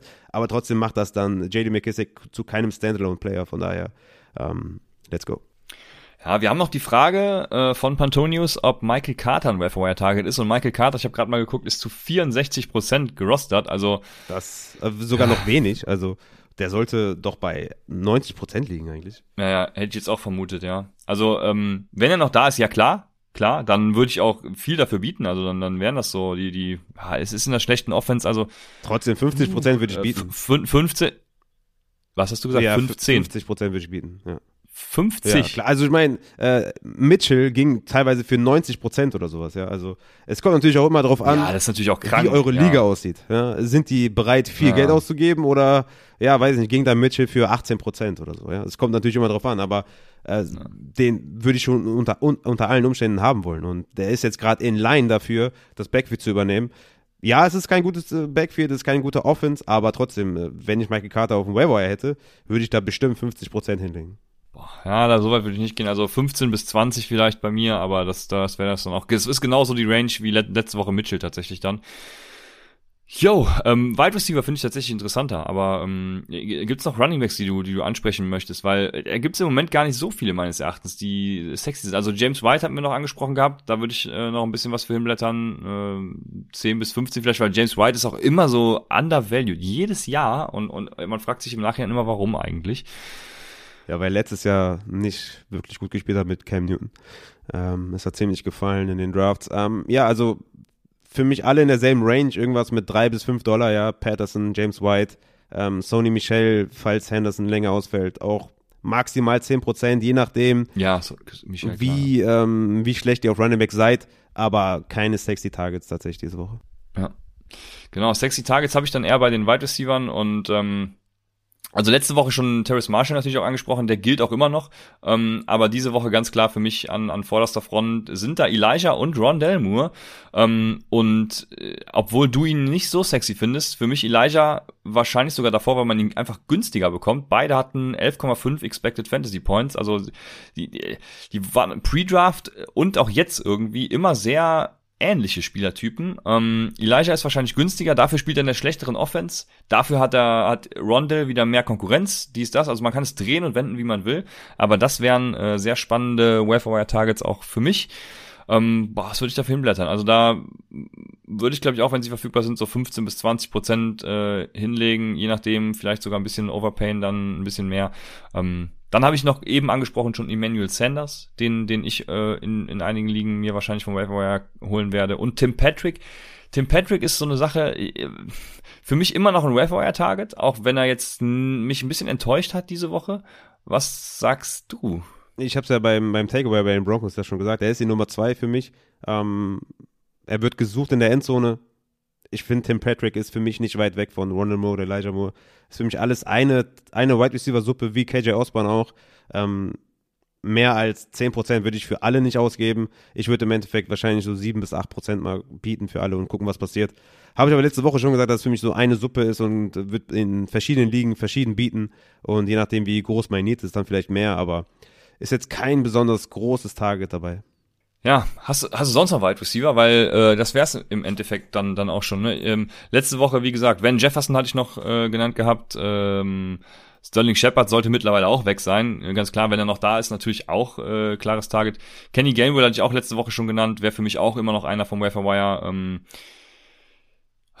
äh, jetzt als Running Back natürlich, aber Terrace Marshall hatte ich eben genannt gehabt. Ähm, ich glaube, dann hätten äh, wir die Spieler. Und kommt zu den Tight Ends. Und wir haben eine hervorragende Frage gekriegt, die, ah, die, die schön.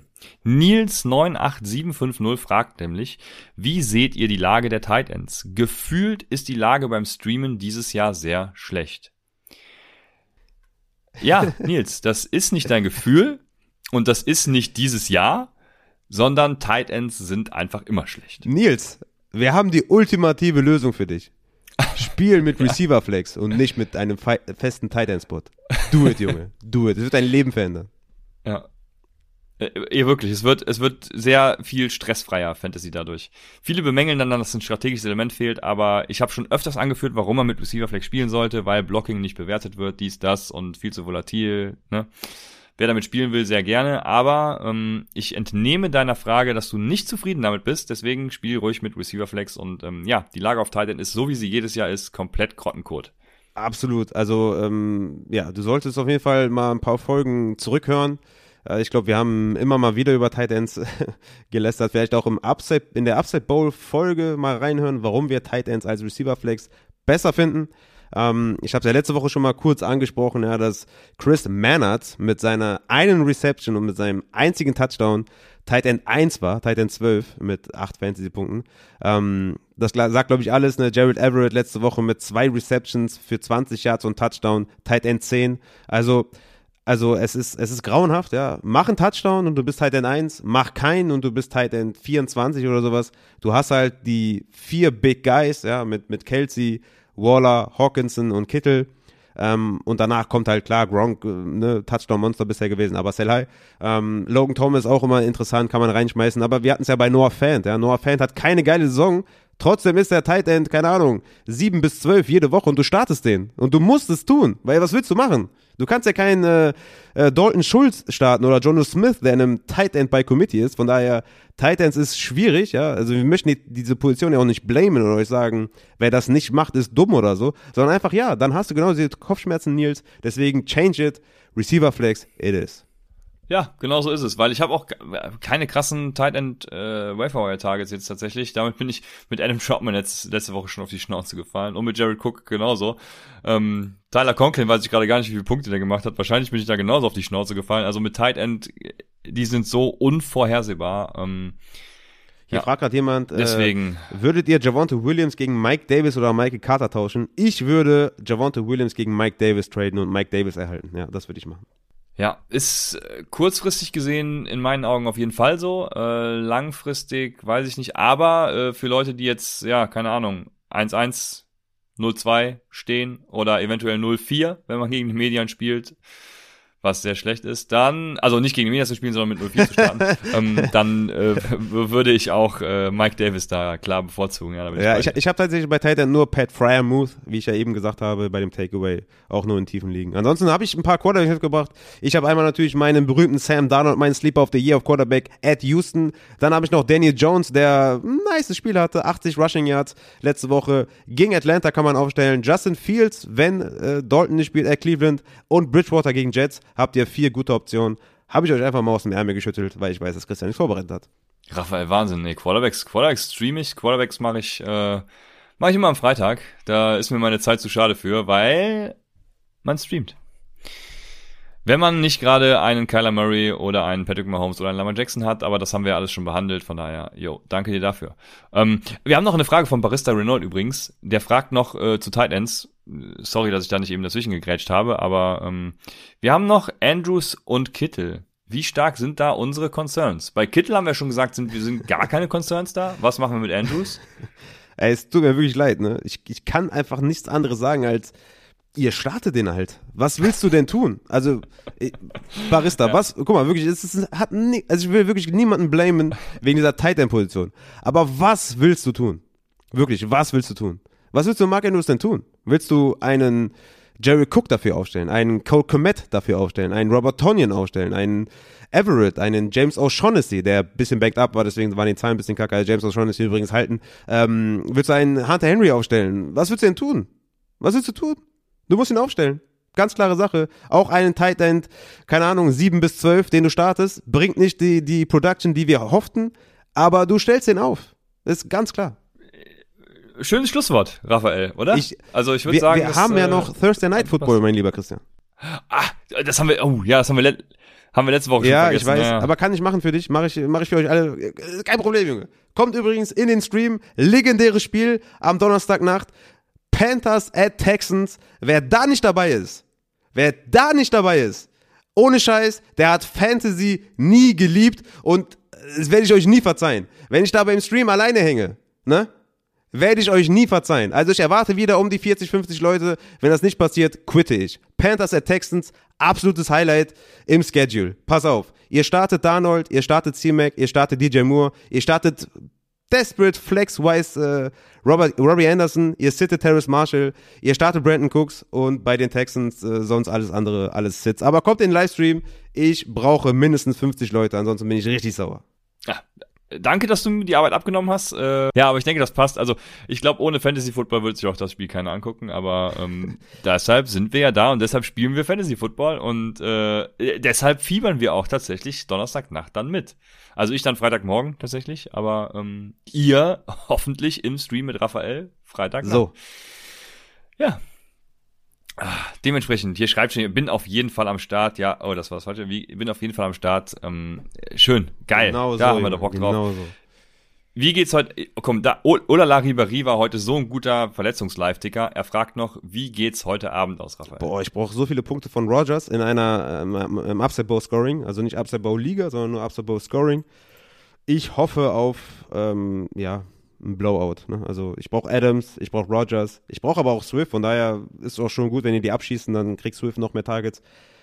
Ich glaube, das wird ein Bounceback des Grauens und ich glaube, Green Bay schießt die komplett ab. Ja, ich bin gespannt. Ich, ich glaube das tatsächlich auch. Äh, Sehe da nicht, wie die Lions da irgendwas reißen können, aber ja, bin gespannt. Also ähm, eh, wenn wenn nichts schief geht, dann wird das, wie du schon sagst, ein, ein sehr eindeutiges äh, Two-Score-Game, würde ich sagen, für die Packers.